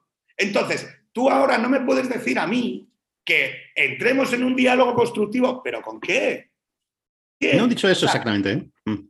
No, pero yo no digo tú, digo, tú ahora lo que no, o sea, mm. quiero decir, lo que, lo que merecería, quiero decir, y además es que mi, premisa es muy clara. Como les he visto actuar, sé perfectamente lo que pasará el día que haya dineros y gente en otro sitio. La mayor parte de ellos, mm, si seguramente. tienen que estar escribiendo para un gobierno de Vox o para un tío como Orban, pero tú crees que esta peña va a tener algún tipo de limitación moral a hacerlo. La mayor parte de ellos, pero vamos, sin ningún tipo de problema, por dinero baila el perro, ¿Qué es lo que, te es lo que descubres también. Es decir, que en tanto en cuanto no se habla de premisa moral, el tío lo que es es un resorte tecnológico al servicio del poder, camarada. Porque esto es lo que también descubres sobre toda esta peña, que es, oye, que yo en el, poco tiempo que he llevado, ya que ya he conocido a miembros muy celebrados de las nuevas clerecías, afirmando rotundísimamente bajo un paradigma moral concreto, y a los tres años afirmando rotundísimamente moral, absolutamente lo contrario. Y que, y que como el poder tiene esa capacidad, tú lo que tienes que ir a hacer es ir a representar a la gente, Paco. Y, o sea, ¿Qué pasó con el Brexit? Camarada, ¿qué pasó con el Brexit? Pues que el, Brexit cogió todos estos y se limpió el culo con ellos. ¿Por qué? Porque en realidad la ficción es creer que como un juego de sombras chinescas, lo que hace esta peña, y mira, voy a decir algo que seguramente, que Nacho Torreblanca escribe una columna sobre la importancia de los acuerdos entre dos fuerzas políticas de la derecha no le importa, Paco, a nadie. Y como no resolvamos, o sea, qué decir, como no resolvamos la diferencia entre lo declarativo y la acción, es decir, vamos a seguir capturados en este juego de humo, y espejos que está construido para mantenerte debatiendo sobre pijadas. Es decir, en el marco que quieren y de la forma y manera que quieren. Yo sé que esto es muy... O sea, por eso una parte del libro al final acaba diciendo, oye, mira, en vez de estar hablando, Quilet, ¿vale? Que es una buena revista que haría el espíritu de lo que, de lo que, de lo que propugna, ¿no? Es decir, oye, voy a... Vale, ¿qué me pasa a mí con Quilet? Que al final estoy hablando del racismo institucional de Minnesota, joder. O sea, quiero decir, y de la crisis de los campus americanos y del problema de libertad de expresión de los, de los profesores de Nebraska. Y claro, yo pienso, pero vamos a ver, ¿no es más sencillo ir a representar a los agricultores murcianos? Joder. Y dejar, o sea, y que les follen. O sea, que, ¿por qué? Porque 100 agricultores murcianos son más que todos estos. Entonces, al final yo, o sea, o sea, mi postura cuál es? Que es la que evidentemente es una disputa sobre cuál debe ser la función de la, política. Mi visión hoy es que cuanto menos te, acabo, ¿eh? cuanto menos te dejes capturar por las formas y maneras de la cortesanía, o sea, tienes que hacer un esfuerzo porque todos estos no te enrollen como una persiana, porque si no, llega Pau Mariclosi, que tiene más tiempo que nadie, porque no salvó ni a un puto niño de la pobreza infantil, y te, y te calza un artículo diciéndote que yes, no como en aquello, que porque sabías sumar, porque te sabías el abecedario y aspirabas a que tus políticos no fueran desarrapados, que no tuvieran ni el grado escolar, que eras un facha. Entonces, ¿yo qué hago? Y este tío anda escribiendo. ¿Qué hago? No, voy a contestarle. No, mira, le mando la mierda y busco maneras de representar de manera más adecuada la sociología, que me parece, que me parece más rápido. Porque si no es estar mirándoles y de alguna manera, acabo ya, reforzándoles. Jorge. No, voy a poner un, ejemplo precisamente de esta semana, ¿no? el poder y las limitaciones del, conocimiento en política o del, conocimiento de las ciencias sociales. Coño, aquí se ha generado una, una cottage industry del, del, del mirarse el CIS y hacer posts de blogs sobre todas las preferencias de los españoles. Vamos a, como, como no había datos sobre la monarquía, la vamos a inferir de no sé qué, vamos a cruzar con unos datos sobre la preferencia en frigoríficos y entonces vamos a nos vamos a salir que la gente republicana, no sé qué tal. Se hacen unas, cosas salvajes. Bueno, pues resulta que hay datos sobre la inversión, sobre las preferencias por la inversión, y esos no tocan. Esos no tocan. Tenemos encuestas, la última es la de Olivas y Rama y, y tal que salió el otro día, pero hay, y resulta que la gente, eh, obviamente, hay una falsificación de preferencias porque tiene unos costes sociales pedir que te den unas horas de castellano, como estamos viendo en el caso de Canet y como hemos visto con otros casos, eh, pero obviamente nadie en su sano juicio, ni siquiera los de la CUP, piensan que el 100% de las horas deben ser en catalán. Bueno, pues resulta que eso, que es como una cosa que es tan fácil como, hacer una encuesta o como mirarse las que hay, pues es como un arcano. No, es que esto no, no, no entres ahí, esto no, no, no se puede saber.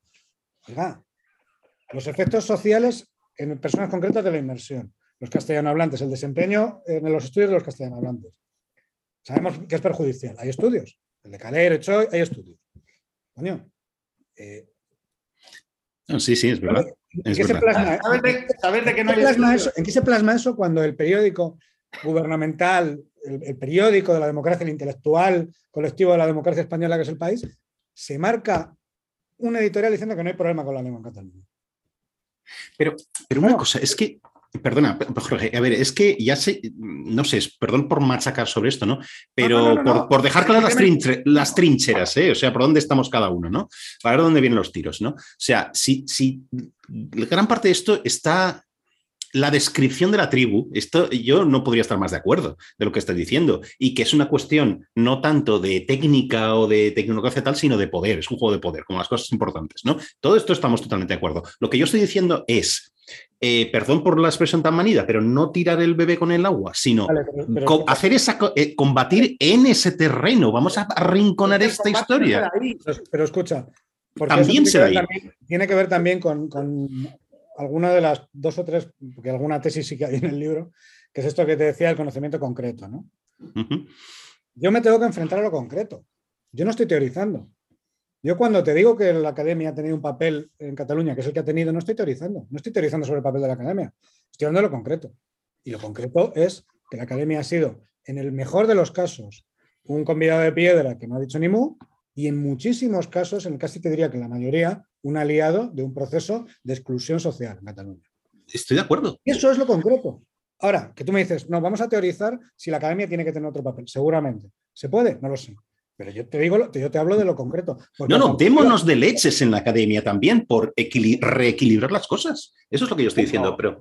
Yo, parto de la base de que, de que, de que el, libro y, nuestra actitud muchas veces en redes sociales es una contestación a haber subido a alguna gente a la tri y haber caído como pininos, en mi caso, en, creer que aquello declarativo era, tenía el, menor, eh, vamos, que, tenía algún tipo de fracción de verdad, ¿no? Y esto es lo que tú, uno debe comprender porque, ya tenemos canas en los huevos y porque no podemos seguir viviendo en un engaño. Y entonces, la mejor manera de, salir del engaño es decir, oiga, mire, esta gente están haciendo un trabajo, son albañiles y se dedican a prostituir mm, la idea, que era una idea, pero que no es nada esencialmente diferente a cuando se crean las universidades en, los reinos alemanes. Quiero decir, o sea, pues que, tú, tú escribes para el poder y, y esa es la función del juglar. Es decir, y la corte medieval lleva produciendo los mismos tipos de cargos y en Versalles había exactamente los mismos tipos de cargos. La ficción errónea es pensar...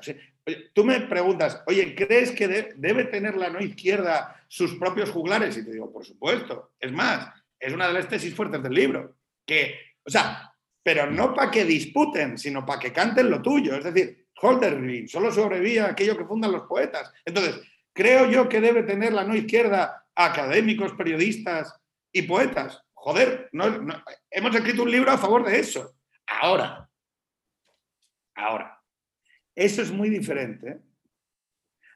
Es decir, es muy diferente tener gente escribiéndote a favor de tener hijos, de la vida bien vivida y de tus premisas morales, es muy diferente hacer series de televisión, crear cultura, hacer conciertos y hacer todo eso. Es muy diferente a andar como dos palomas discutiendo con no sé qué politólogo que, que estuvo en Juventudes Socialistas y que, no, bueno, eh, discutiendo con Berta Bartet sobre cuáles son las mejores medidas de maternidad. Oye, chorba, vamos a ver. O sea, quiero decir, tú ya es una militante de un partido, punto, ya está, no pasa nada. Pero ¿qué cojones hago yo dándote crédito como si fueses algo así, como una persona que está proponiendo cosas fuera de un, marco de militancia? No, hombre, no. Entonces, digo, por, por llegar a una síntesis, si lo que tú me estás diciendo es, oye, debes intentar apoderarte, controlar, ejercer el poder en la Complutense y en la Autónoma, te digo, por supuesto, ojalá, Ojalá Tomarte en serio la pluralidad también en ese terreno. No, pero, no, no, pero mira, si la pluralidad es tan sencillo como está, quiero decir, la pluralidad no es un ejercicio de generosidad. O sea, la pluralidad es la pluralidad es reconocer que hay unas fuerzas legítimas actuando en el sistema político que intentan hacerse con los resortes del poder. Y que, y que lo que no puedes, o sea, lo que, lo que no puedes hacer es renunciar por no sé qué cojones de expresión. Bueno, es que lo de la batalla cultural es demencial. pensar que, pensar que la política debe ir algo así como de cuadrar presupuestos, es que, pero tío, si eso es lo que hacen los funcionarios, es lo que hacen los burócratas. Eso nunca ha sido la política, jamás. O sea, además, no, o sea, hemos confundido 30 años con, con 2000. Entonces, claro, es como, oye, vamos a ver, salgámonos de este, de, este marco. Y entonces... Vuelvo al ejemplo de, la inmersión y de la sentencia del, Supremo sobre Cataluña. Porque me parece que es un ejemplo muy bueno de, para qué sirve la ley y para qué no sirve la ley. La ley lleva sin cumplirse en Cataluña. La ley lleva sin cumplirse en Cataluña 30 o 40 años. Ha habido sentencias del Supremo, ha habido sentencias una tras otra, y no se cumple. ¿Y sabes por qué no se cumple? Porque la ley no tiene ninguna fuerza si nadie está dispuesto a hacerla cumplir. ¿Qué ha pasado ahora? Que una familia ha pedido que se cumpla la ley. Y detrás de ella parece que van otras decenas. Y luego ya, ya veremos si decenas, cientos o cuántas. ¿Mm? Si esa gente que está dispuesta a asumir costes porque se cumple la ley, no se va a cumplir la ley. Ya hemos visto que no se va a cumplir. Claro, ¿qué, es lo que te dice normalmente o lo, que, lo que te hubiera dicho el constitucionalismo o la derecha o el centro derecha en España estos 30 años? No, hombre, si lo dice el Supremo, lo ha dicho el Supremo. Ya, lo ha hecho el Supremo, sí. lo archivo en las cosas que tal, que ya no pintan nada, lo pongo ahí y a casita, y a otros 10 años hasta que salga la siguiente sentencia. Esto es muy importante, esto es muy importante porque es un pensamiento que, que creo que merece la pena, que además sale del podcast, ¿vale? De extremo centro, y creo que, merece la pena ser planteado como nueva síntesis, sobre todo para los chavales. Vamos a. Eh, durante muchos años, eh, en, el debate público es mm, eh, Kelsen o Smith, ¿vale? La idea, o Kelsen o Smith. Smith son los malos, Kelsen son los buenos, ¿no? O sea, no, mira, para mí la pregunta correcta es, en el continuo si Kelsen es 0 y Smith es 10, ¿en qué, ¿en qué situación crees que está tu sociedad? Porque las constituciones, para mí, ¿vale? No dictan el deber ser de la sociedad. Las constituciones lo que son son un mapa para evitar la guerra civil. Y lo que te dice la constitución, ¿vale? Lo que te dice la constitución no es España es eh, es eh, una unidad nacional, pero tiene nacionalidades y, Jorge, no, no, le hagas eso a Paco de apagar la cámara. Tira, tira, tira, tira, da igual. Luego la edición es un coñazo, pero bueno. Eh, España es una nación, pero luego tiene nacionalidades. Lo que te está diciendo es, y España es una monarquía parlamentaria. Entonces hay gente, gilipollas, que dice, bueno, como la Constitución dice esto, igual yo puedo cambiar la Constitución y que diga otra cosa. No, chaval. Lo que te está diciendo la Constitución es que hay valores en tu comunidad moral que para una parte de su sociedad son sagrados. Y que como los toques, igual te encuentras con que hay peña que coge un arma. Y como eres gilipollas, empiezas a tocar cosas. ¿No? Y, es divertido porque hemos llegado, o sea, hemos llegado a las conclusiones de que las constituciones dicen unas cosas como podrían decir otras, porque estamos en ese nivel de idiotez. O sea, aquí hay peña en este país que no entiende que lo de y se configuran nacionalidades es porque tienes que respetar que es verdad que en Cataluña y en País Vasco y en Galicia hay peña que dice, oye, tiene un idioma. Mira, me gusta. Yo decía aquellas gilipolleces, o sea, no, un rollo jacobino, vamos a ordenar el país y vamos a hacerlo racional. Mira, tío, que no, que es que el mundo no funciona así. Vale.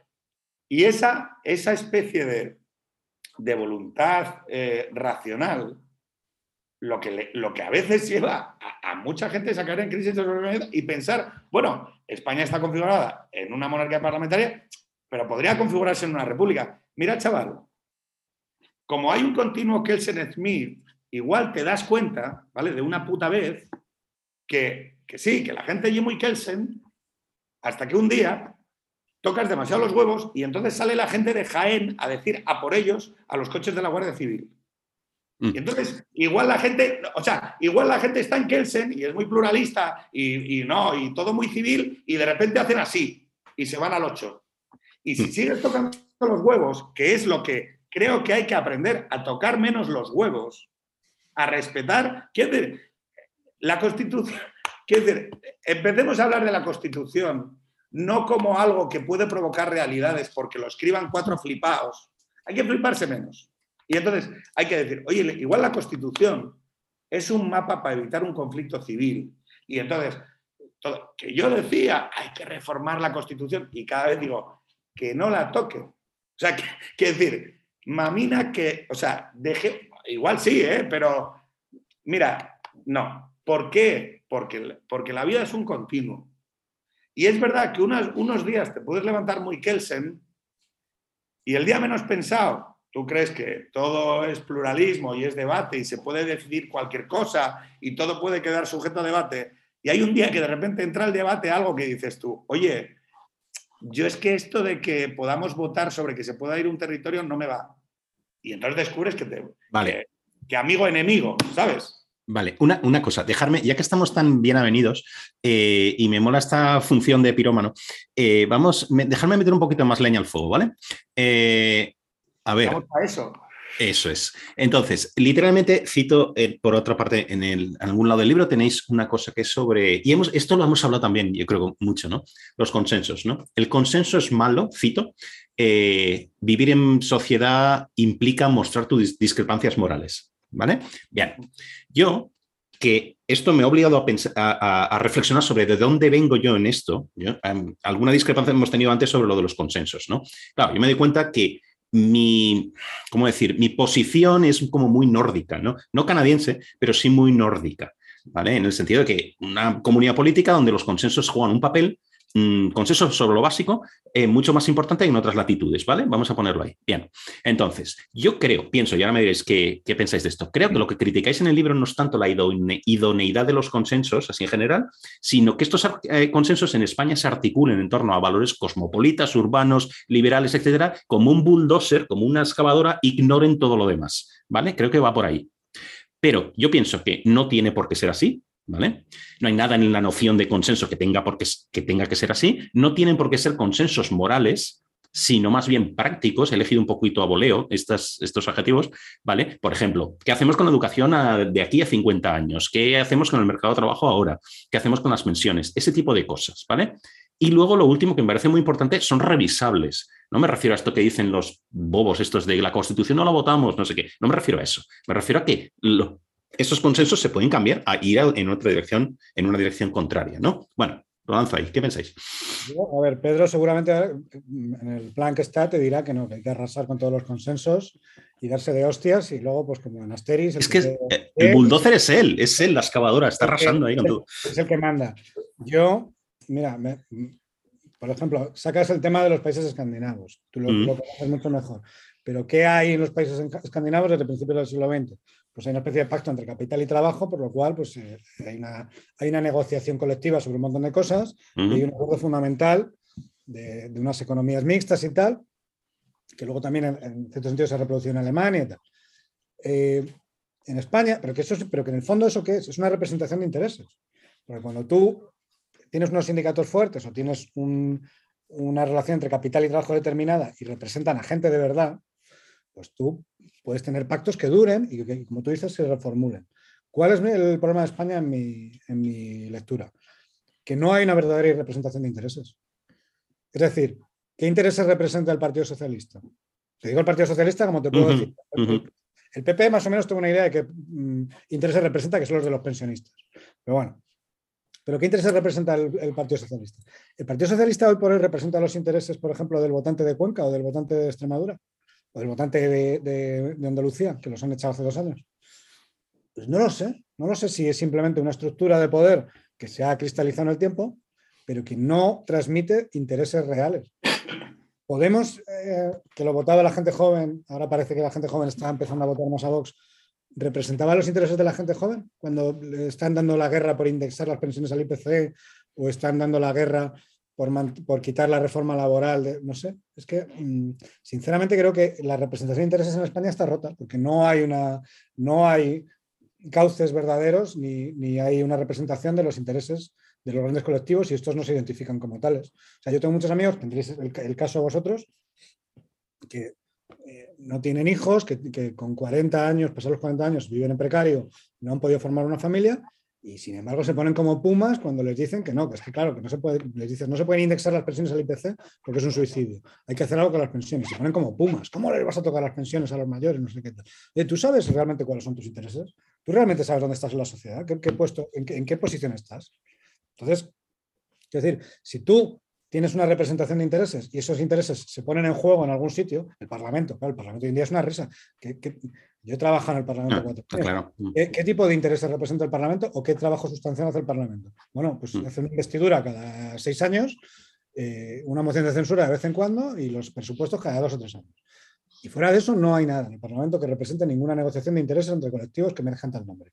Ahora ya veremos si con los nuevos partidos, si de verdad hay esto de la España interior, de la España vacía, bueno, pues habrá la, versión más cruda de representación de intereses, que es pues eso, la negociación de mercado persa.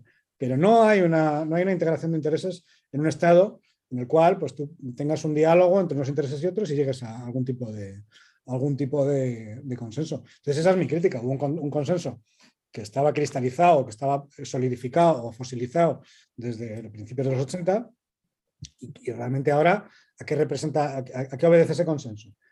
Ese consenso mm. se ha roto primero por la izquierda, cuando entra Podemos y a través, sobre todo antes de los nacionalismos, de, los, independentismos y los nacionalismos, y luego se está empezando a romper por la derecha, porque por el otro lado también hay gente que dice, oye, yo que aceptaba determinados valores constitucionales, aceptaba un estado de las autonomías, o aceptaba eh, la enseñanza de, lenguas cooficiales, porque me parecía que, bueno, que, tenía que aceptar un PAC que, significaba estabilidad y significaba paz social en el país, si no va a significar tampoco estabilidad ni paz social, pues para lo que me queda en el convento me cago dentro. A ver, yo es que creo que el tema de los consensos es una trampa. El tema de los consensos es una palabra eh, hueca que, quiero decir, o sea, si yo le pregunto a la gente antes del 2016, eh, la gente me diría que había un consenso contra Trump y que había un consenso contra el Brexit. ¿Sabes, ¿Sabes a favor de quién hay un consenso? De Orban. Eso sí que es un consenso, macho. o sea, eh, hay una ultramayoría detrás de Orban. Y Franco, con Franco había un consenso de la hostia. Cojones, Entonces, claro, es que lo de los consensos es muy divertido, o sea, porque, claro, para mí, eh, mira, el consenso es una herramienta antipluralista esencialmente. Sí, yo eso te lo, he, oído mil veces esto. Hmm. Por ahí venía la pregunta. Y, y, entonces, la idea, o sea, para mí, eh, la, la política joder, la dimensión representativa de la política es que yo puedo aceptar vivir en una comunidad moral que no represente, o sea, yo puedo aceptar, imagínate, yo, yo soy una persona muy adversa, no yo, ¿eh? pero yo soy una persona muy adversa al aborto, muy adversa al, a la eutanasia, muy adversa al matrimonio homosexual, muy adversa tal, y vivo, mi, y vivo en, en tal. Acepto, acepto que el derecho positivo se sitúe en un sitio donde no estoy, pero voy a pedir ser representado en el debate público por alguien para decir, existo, y lo segundo, no me, joder, no me impedirán hablar contra ello, porque entonces ya, quiero decir, ¿qué cojones es esto? O sea, eh, no. O sea, pero ¿por qué? Pedro, Pedro, recuerda mi pregunta, por, eso, no, porque va justo a esto lo que he dicho antes es que no tienen por qué ser consensos morales sobre esto, ¿no? Quiero decir, ¿cómo justificas? Déjame dar otro ejemplo que es justo al revés, ¿no? O sea, ¿cómo coño vamos a garantizar una eh, igualdad de oportunidades si no resolvemos ciertas cosas? Una de ellas, muy importante, la educación. La educación no se puede cambiar, y yo creo que estamos todos de acuerdo en esto, cada cuatro años según el gobierno de turno, ¿no? Y cambiarla de arriba abajo. Necesitamos los países que funcionan bien, planifican a 50 años, coño. Paco, déjame que le dé la vuelta al ejemplo o a la pregunta. Perdona, Pedro, ¿eh? pero quería puntualizar eso. Dale la vuelta al asunto. Tú dices, no se puede cambiar la educación cada cuatro años. Bueno, y si resulta que se cambia la educación cada cuatro años, ¿por qué es? Pues porque no hay consenso. eso iba yo, claro. Vale. Pues si tú me dices, no, es que hay un consenso en que la educación no se puede cambiar cada cuatro años. Bueno, no, es que no hay un consenso sobre eso. Es que la gente cree que la educación es un arma. Nosotros, cuando estábamos, cuando estábamos en Ciudadanos, nos hemos roto los cuernos a decir, la educación no puede ser un arma. Entonces íbamos dando lecciones a la gente, íbamos con la, Constitución, no, no Constitución. La, educación no puede ser un arma, tiene que ser el, progreso de nuestros jóvenes y no sé qué tal. A la gente, la educación me parece que es un arma. Claro. Mal, vamos a argumentar al revés. no porque estamos todo el puto día con leyes de memoria de parte. Porque claro, pero, pero ¿tú crees que son armas? Había pregunta, Paco, ¿había un consenso contra el PIN parental? No, no creo. Vamos, uno no, dos. O sea, ¿por qué? Porque hay una gran parte de la población en los territorios tipo Madrid o Murcia que escapan cuando pueden a la concertada. ¿Por qué? Quiero decir, si, si alguien se limita, si alguien huyera de la caricatura y se sentara con esa gente, te diría, porque no me fío de los valores que les van a comunicar. Entonces, cuando, cuando llega un partido y convierte la educación en un arma, donde, la, donde lo que está claro es cuál es la premisa moral. No, la educación tiene eh, que, configurar el, a mí, porque sé que, a ver, mi mujer es jefa de estudios, mis hijos van a la pública y sé el limitadísimo componente, o sea, que lo que te dice un docente, quiero decir, en, los institutos también se dice que no a las drogas, ¿no? O sea, quiero decir, y luego la, gente se droga. O sea, quiero decir, a mí, eh, todo esto, yo no, no, no vivo en un miedo a que mis hijos sean educados en un sistema de valores que no les, que no les procede, ¿no? me la pela, o sea, a mí me entraba por aquí lo que me decía un profesor y me salía por aquí. Y creo mucho en, que es el individuo y sus características de naturaleza las que configuran quién va a ser. La capacidad de influencia que tenga en lo moral un docente, no te, no te digo cuando se les ve venir a 500 metros, te digo yo cuál, cuál creo que es. ¿no? Y nosotros estudiamos a Franco, yo soy un poquito mayor que vosotros, pero estudiamos también a Franco cuando yo era muy pequeñito y no eso no me ha convertido en un facha, todo lo contrario. ¿vale? me hace mucha gracia, dice, no, es que te inculca la cultura de la violación, como si, como si tuvieran, a Pedro y a mí nos hubieran inculcado la cultura de ponerse hasta las trancas de drogas. O sea, ¿usted cree que la gente es tonta? ya, ya, os apañabais vosotros para eso. a ver, ¿qué es lo que a mí me parece esencial en la mayor parte de estos debates? ¿no? Que en realidad lo que estamos asistiendo constantemente es lo que te dije antes de Malcolm Gladwell. Aquí, en realidad, la política española pivota sobre cuatro cosas que sí que son consensos. Mira, Paco, ¿sabes lo que son consensos en España? Que las pensiones no se tocan. Los pensioneros y los funcionarios no se tocan. Que, que hay que subirle, que de la que tengas margen presupuestario, toca subida a los funcionarios. Un ejemplo, que te- un ejemplo, perdona, Pedro. Eh, lo que decía antes de, lo que decía antes, muy rápido, de el- eh, Paco, Paco, Paco, un segundo, déjame es acabar. que iba por ahí. No, pero déjame acabar, porque es que, o sea, yo te digo, mira, Y my guest, acaba. quito, o sea, yo quito todo el teatro, quito la tramoya, quito la mierda de los artículos de Pau Mariclose, quito no sé qué. Y a mí, que yo, con estos ojos que se han de comer los gusanos, ¿qué veo? Pues mira, que la política en España va de no tocar las pensiones, de cuando hay margen presupuestario subirle los impuestos, de acudir a un reparto en la gran concertación de los fondos europeos con las empresas del IBEX y que no se mueva la barca. Entonces, y entonces me pides que lance un debate fatigoso con ciento, perdón, con un libro blanco, comunidades. medidas y no sé qué. Mira, ¿tú sabes por qué a la gente le importa una puta mierda la mayor? ¿Por qué no se hacen cosas en la mayor parte de las cosas? Porque en este país la gente se busca la vida a ellos, a ellos y sus familias, y el resto de temas les importan un huevo. Quiero decir, y, hasta que uno no llega a esa conclusión, que le tranquiliza también, porque ojo, cuando llega aquí la gran crisis, o sea, cuando nos llega una crisis, a nosotros no nos llega con el impacto que cogen en las sociedades anglo- anglosajonas. ¿Por qué? Porque como en Italia, la gente acaba aprendiendo a vivir de espaldas a la política. Que ojo, esa es otra de las grandes tesis finales del libro. Es decir, oye, mira, en vez de andar debatiendo sobre la necesidad de una reforma educativa a 50 años, igual los chavales lo que tienen que hacer es hablar menos de política. Es decir, aprender a, y lo digo, con- lo, digo desde un ámbito constructivo. O sea, creo que desde la, desde la, desde la política declarativa o desde lo declarativo se van a poder cambiar cada vez menos cosas. ¿Por qué? Porque estamos atascados ante un discurso que no habla sobre lo real. Entonces, yo, ¿qué- ¿cuál es mi propuesta para la gente? Acudir a las premisas morales, acudamos al debate sobre las pre- premisas morales, acudamos a través de nuestras experiencias personales que son inexpugnables, es decir, observemos lo que hace la gente, es decir, el primer debate que habría que tener es por qué hay mucha gente que huye de la educación pública. No sobre si es necesario un consenso entre la izquierda y la derecha. No. Oye, chaval, ¿por qué aquí a la gente que tiene dos duros automáticamente huye de la educación pública? Porque hay comunidades de izquierdas y los hijos de los secretarios de Estado del PP, perdón, del PSOE, van todos al colegio estudio. ¿O no? ¿O no es así?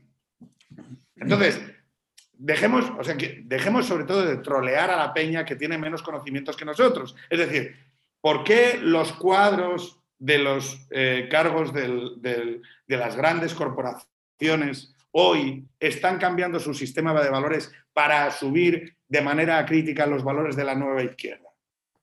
Es otra, es otra de las cosas que a mí me parecen muy importantes. ¿Por qué, ¿Por qué se ha disuelto el modo de vida que tú decías antes, tradicional, como si no representara a una gran parte de nuestra sociedad?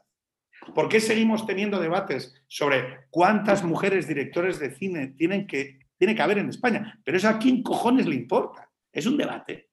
¿Cuántas académicas tiene que haber en la universidad? Pero a mí, ¿qué coño más me da? Y, y ojo, son la primera mujer, no sé qué. Pero esto es importante. No lo es. Y sin embargo, es, lo, es donde está. Y entonces, el debate sobre la educación pivota sobre la falta o no de consenso. Mire, a mí el consenso no me da nada. ¿Qué más me- o sea, ¿qué, qué- qué? te digo sobre qué podemos pactar un consenso en educación. Mira, te lo digo. Subirle el sueldo a los maestros, reducir la ratio. O sea, sobre eso vas a tener un consenso. Es más, van a salir manifestaciones a favor. Ahora, va a afectar eh, reducir la ratio, eh, subirle el sueldo a los maestros y no sé, alguna chorrada más. Y sobre eso hay consenso. Izquierda y derecha, totalmente de acuerdo. Ahora no va a beneficiar a nadie. Entonces, Pedro ha sacado un tema que me parece, volviendo a una pregunta o a un tema que habías, que habías puesto encima de la mesa tú, Paco, que es el- la experiencia personal, ¿no? el conocimiento basado en Mm. una experiencia personal. Experiencia vivida. Tú lo, y tú lo- te preguntabas si eso tiene algo que ver con, con este rollo woke, eh, posmoderno de que solo el conocimiento de cuando, que la experiencia personal, la experiencia personal. Sí, pero, pero, donde voy yo es que eso no es una experiencia personal.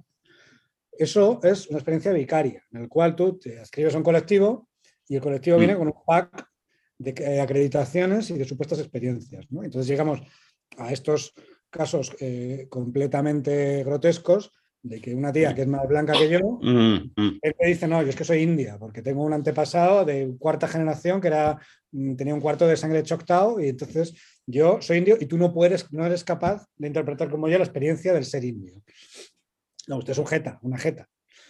No, yo lo que voy es que tú, en tu, tú tienes una razón biográfica, tú tienes una razón de vida, la cual tú pasas por unas experiencias personales, únicamente personales, y que no son privativas de ningún colectivo, son tuyas. Pablo de Lora tenía un ejemplo, un ejemplo muy. Mira, sobre ¿Sabes cuáles son las únicas mujeres racializadas que en España de verdad han, han estado sometidas a discriminación desde hace siglos? ¿Tú sabes cuál es el único colectivo racializado que de verdad ha sufrido discriminación racial en España de manera sistemática desde hace siglos? ¿Sabes quiénes? Los gitanos. y claro, lo llamativo es que los estudios universitarios de las ciencias sociales ¿Por qué no hablan de los gitanos?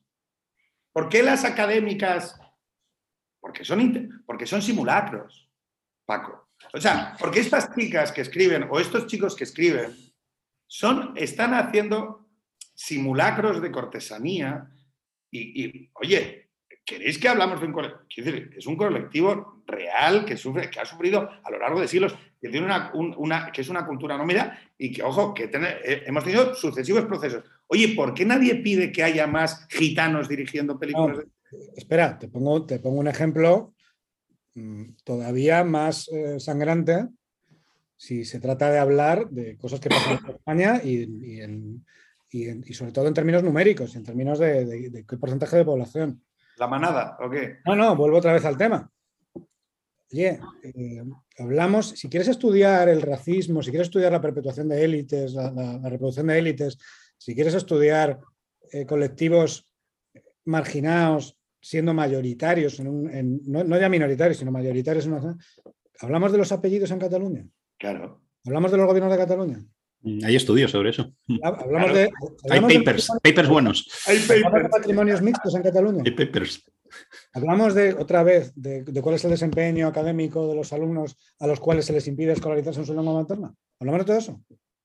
No, no, es que voy a hablar de que he visto en Netflix un documental sobre pues eso, un indio de una tribu tal, que entonces son alcohólicos y, no les dan trabajo.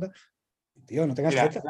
El, ejemplo perfecto, de la lengua en Cataluña es que como la lengua en Cataluña no se trata, como la lengua en Cataluña se debate en el espacio público como un tema lingüístico, nunca sales. Sí, son preferencias. Es que ¿eh? eres como un hámster, entonces estás dando vueltas ahí como, mira. Es que de repente no hay estructura, es toda agencia y son todos discípulos de Nozick, de repente, ¿no? Todo es agencia. No, es que yo quiero el catalán o yo quiero el español y entonces tengo que. No, oiga, eh, aquí hay unas estructuras. De repente usted está borrando del mapa unas estructuras y está borrando del mapa todo un, sistema que está condicionando las, las elecciones de esa gente.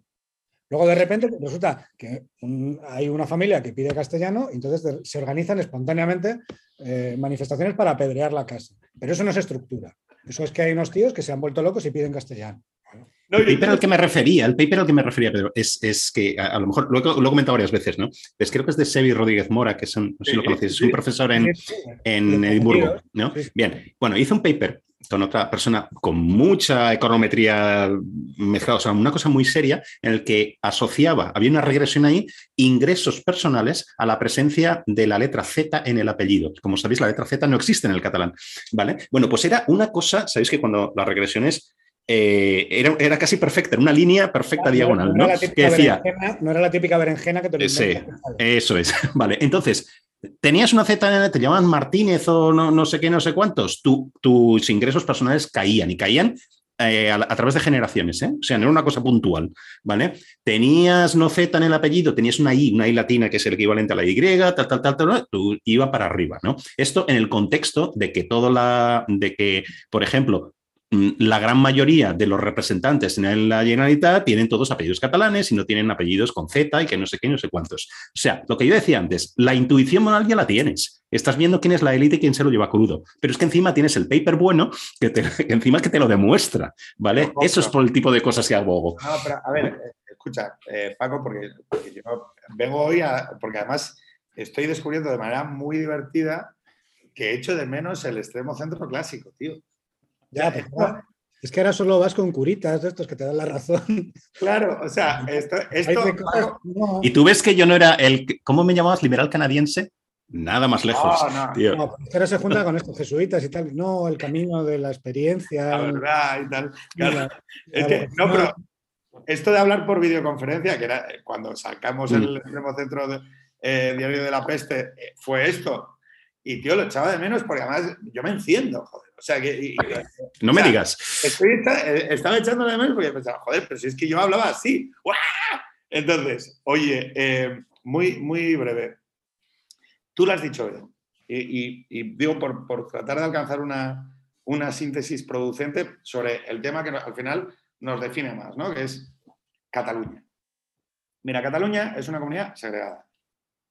Y la premisa moral debería, mm, debería llevarnos a todos a reconocer que no es justo que una sociedad, porque te apellides Rodríguez y tus padres sean castellano hablantes, te condene, independientemente de tus condiciones personales, a una situación de menor valor social y civil. Y esto no debería ser tolerable. Pero es que eh, estamos en una fase anterior. Es que ni siquiera se puede expresar con criterio de validez. Algo que está a la vista de cualquier persona que tenga ojos en la cara. Y esto es por lo que, Paco, yo impugno el inicio de cómo están funcionando a día de hoy esas estructuras de las nuevas clerecías. El poder es tan fuerte en España, se manda tan bien, hemos creado unas élites, eh, hemos dispersado el poder, y esto es bueno, yo creo que es bueno, pero esos poderes dispersos han actuado hacia abajo de una manera extraordinariamente dominante. Y creo que el, el- el- el- cierre, y evidentemente cuando eh, Xavi eh, hace un paper y, y me, y me pone en un papel que no hay matrimonios mixtos, que es otra de las investigaciones que se hizo, sabéis que no hay, que la gente en Cataluña se casan castellano hablantes con castellano hablantes, porque claro, la gente tonta no es, ¿vale? Y catalano hablantes con catalano hablantes. Hay una cosa que se llama sortative mating, que es un, una gente de-. La renta, por la renta. Claro, y eso crea, y eso crea unos efectos de recurrencia y tal. Pero claro, en Cataluña, ¿de qué hablamos? En Cataluña hablamos de si Xavier Albiol está haciendo no sé qué campaña. Es que, tócate los huevos, Paco. Es que el debate ha estado capturado en columnas. Todos estos profesionales de la cortesanía se han dedicado a elevar a categoría nacional las campañas municipales de un alcalde de una población de 100.000 habitantes. Oiga, ¿y a mí qué cojones más me da? Pero si, oiga, y por eso digo que o acudimos a la premisa moral de inicio, que es decir, oye, aquí hay cosas tolerables e intolerables. No sé si la campaña de Xavier, García Albiol es tolerable o no, y es más, es que no me importa, no puedo perder tiempo, porque al final una parte de los debates, y Jorge y yo lo sabemos, es consumir el tiempo del rival. Es consumir el tiempo del rival, es decir, es hacer que el rival consuma su tiempo útil en hablar en mongoladas, que a ti te interesa. Claro. ¿Os, os acordáis del famoso debate de Rivera cuando empezó a sacarle gadgets a Pedro Sánchez? Pues iba exactamente de eso, de, de- de- de cortarle el ritmo, de le sacaba un adoquín, una lista de, de cosas, y entonces el otro, claro, estaba flipando, ¿no? Cuando se le echó la tesis en el, en el atril. El último libro de, de, de Cayetana habla mucho de eso, de- dis- desmenuza los debates en TV3, ¿vale? Que tanto impacto tuvieron y habla de estas cosas también, ¿no? Entonces, sí, esto es totalmente así. Entonces, el libro, por volver al libro, el libro trata de, yo digo, ¿eh? o sea, con, con toda serenidad. No hemos hablado del libro. No, está- ¿Habéis, venido aquí a hablar del libro? No, ¿Acaso? pero es por, por reconducir y, y dar un- una nota un poco, y podemos grabar otro, ¿eh? que me he quedado con ganas de hablar de más cosas. Llevaba tiempo con- sin hablar contigo, Paco. Traeré más gasolina, sí, para hacer incendio. Que, que- que hay muchos temas que podemos ir desmenuzando. pero el libro trata de que, de que hablemos de cosas de verdad. O sea, quiero decir, de cosas que de verdad tienen impacto en la sociedad. Por ejemplo, Madrid es la primera vez en la historia, en los 500 años de historia de esta cosa que podemos llamar España, ¿vale? Que Madrid va a combinar los efectos del liderazgo económico Mm. con la desaparición competitiva del polo catalán. Es decir, eh, los catalanes han decidido, decidido volar, o sea, por los aires en una operación eh, extraordinaria de autosabotaje. Espera, y ahora por lo bien que lo han hecho, estamos importando como náufragos a las élites del tercerismo y en algunos casos del independentismo para que vengan aquí a, a repetir la jugada. Claro, es muy raro. entonces, lo que, Me encanta, es muy raro, me encanta. Vale, entonces, ¿qué? Oye, pues a mí me parece que es un debate que, que la, que la gente de Madrid debe, te- debe tener. O sea, de- de- es- oye, por primera vez en la historia, este territorio tiene capacidad de proyectarse no solo en el resto del territorio español, sino en- también en Latinoamérica. O sea, vamos a poder hacer eh, cosas. ¿Merece la pena que hablemos sobre esto o no? Mm. Sí, yo creo que sí. Igual merece mucho más la pena que andar aband- que abandonando los debates que nos han bloqueado durante 10 años. No, un consenso de la reforma educativa. Mira, tío, Madrid tiene competencias educativas y puede hacer lo que le salga de los huevos, como ha hecho Cataluña. Es decir, si Madrid quiere hacer, o sea, poner los contenidos que le salgan a los jóvenes, poner un bachillerato de excelencia, crear una universidad de élite para contestar a través de las ciencias sociales, y tendría mi apoyo. Ese es el tema. Lo paradójico es, creo que se debe hacer el esfuerzo por incorporar dentro de tus premisas morales causas propias y mi respuesta rotunda es que sí. Es decir, y que, ojo, eso implica también superar tesis, antítesis, síntesis, con una síntesis propia a la realidad. Y yo, No estamos tan lejos, no estamos tan lejos entonces. no, lo único es que yo tengo un, un mayor afán destructivo porque me parece que, la- que- que muchos de estos espacios deben ser purgados con napalm. Pero no, o sea, no implica que luego no sean sustituidos por espacios más virtuosos. Pero creo que, o sea, creo que me, me- o sea, me parece, o sea, me parece que es que, que en muchos casos sus equilibrios de poder los convierten en irresolubles. Ahora, ¿que hacen falta nuevas clerecías? Por supuesto. Hombre, a mí me encantaría que tú fueses el rector de la autónoma. A mí no. Bueno, Dios, pero- desastre. que, que- que seguramente tendríamos una mejor sociedad si eso fuera posible. Es decir, ahora, eh, eh, claro, ¿qué me pasa a mí? Que pienso, bueno, pues intentemos crear síntesis propias renunciando a perder, mm, tengo 40 años, quiero decir, renunciando el poco tiempo que me queda de vida a seguir debatiendo sobre, o sea, cuántas catedráticas y cuántas directoras de cine y cuántas columnistas hay, ¿no? Es decir, eh, o sea, eh, es, es una renuncia a seguir capturado eh, por esos debates. Por la memez. Jorge, no sé si quieres decir algo para acabar, porque ya llevamos bastante rato. O... Claro, que a ver si quedamos un día y hablamos del libro y tal. Espero que te guste. A mí el libro, ya No, que gusta. ¿Cuál es la parte que más te ha gustado? Aparte de los dibujos y tal. O sea, quiero decir, la parte La de- que menos. La, la que parte que más y la que menos. Y esto que ha dicho, uy, esto es muy facha para mí. no, no, bueno, es que tengo, sabes, esto nos daría para otro programa, porque a mí me queda mucho material incendiario. Y hablando de material incendiario, me ha gustado lo del Napal, porque a mí esto me huele a Napal un poquito. o sea, a que estáis contribuyendo un poquito, ¿no? La tinta de Y- colores esta muy- Sí, sí, sí, no, literalmente. ¿eh? Como- es como la de la peli era de Coppola, ¿no? ¿Cómo huele a Napalm por la mañana, no? El tío haciendo surf. Bueno, pues ahí. Bueno, oye, que espero que esto se venda como churros, literalmente, Pues, ¿eh? ¿vale? Muy bien, muy bien.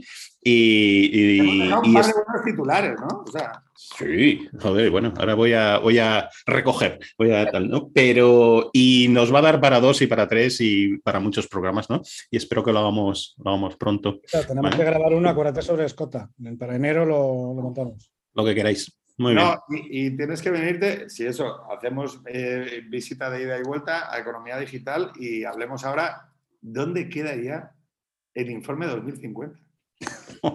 Se nos acumulan las causas, tío. Eh, muy bien. Oye, un abrazote enorme y nos vamos a ver pronto. Gracias. Hasta luego.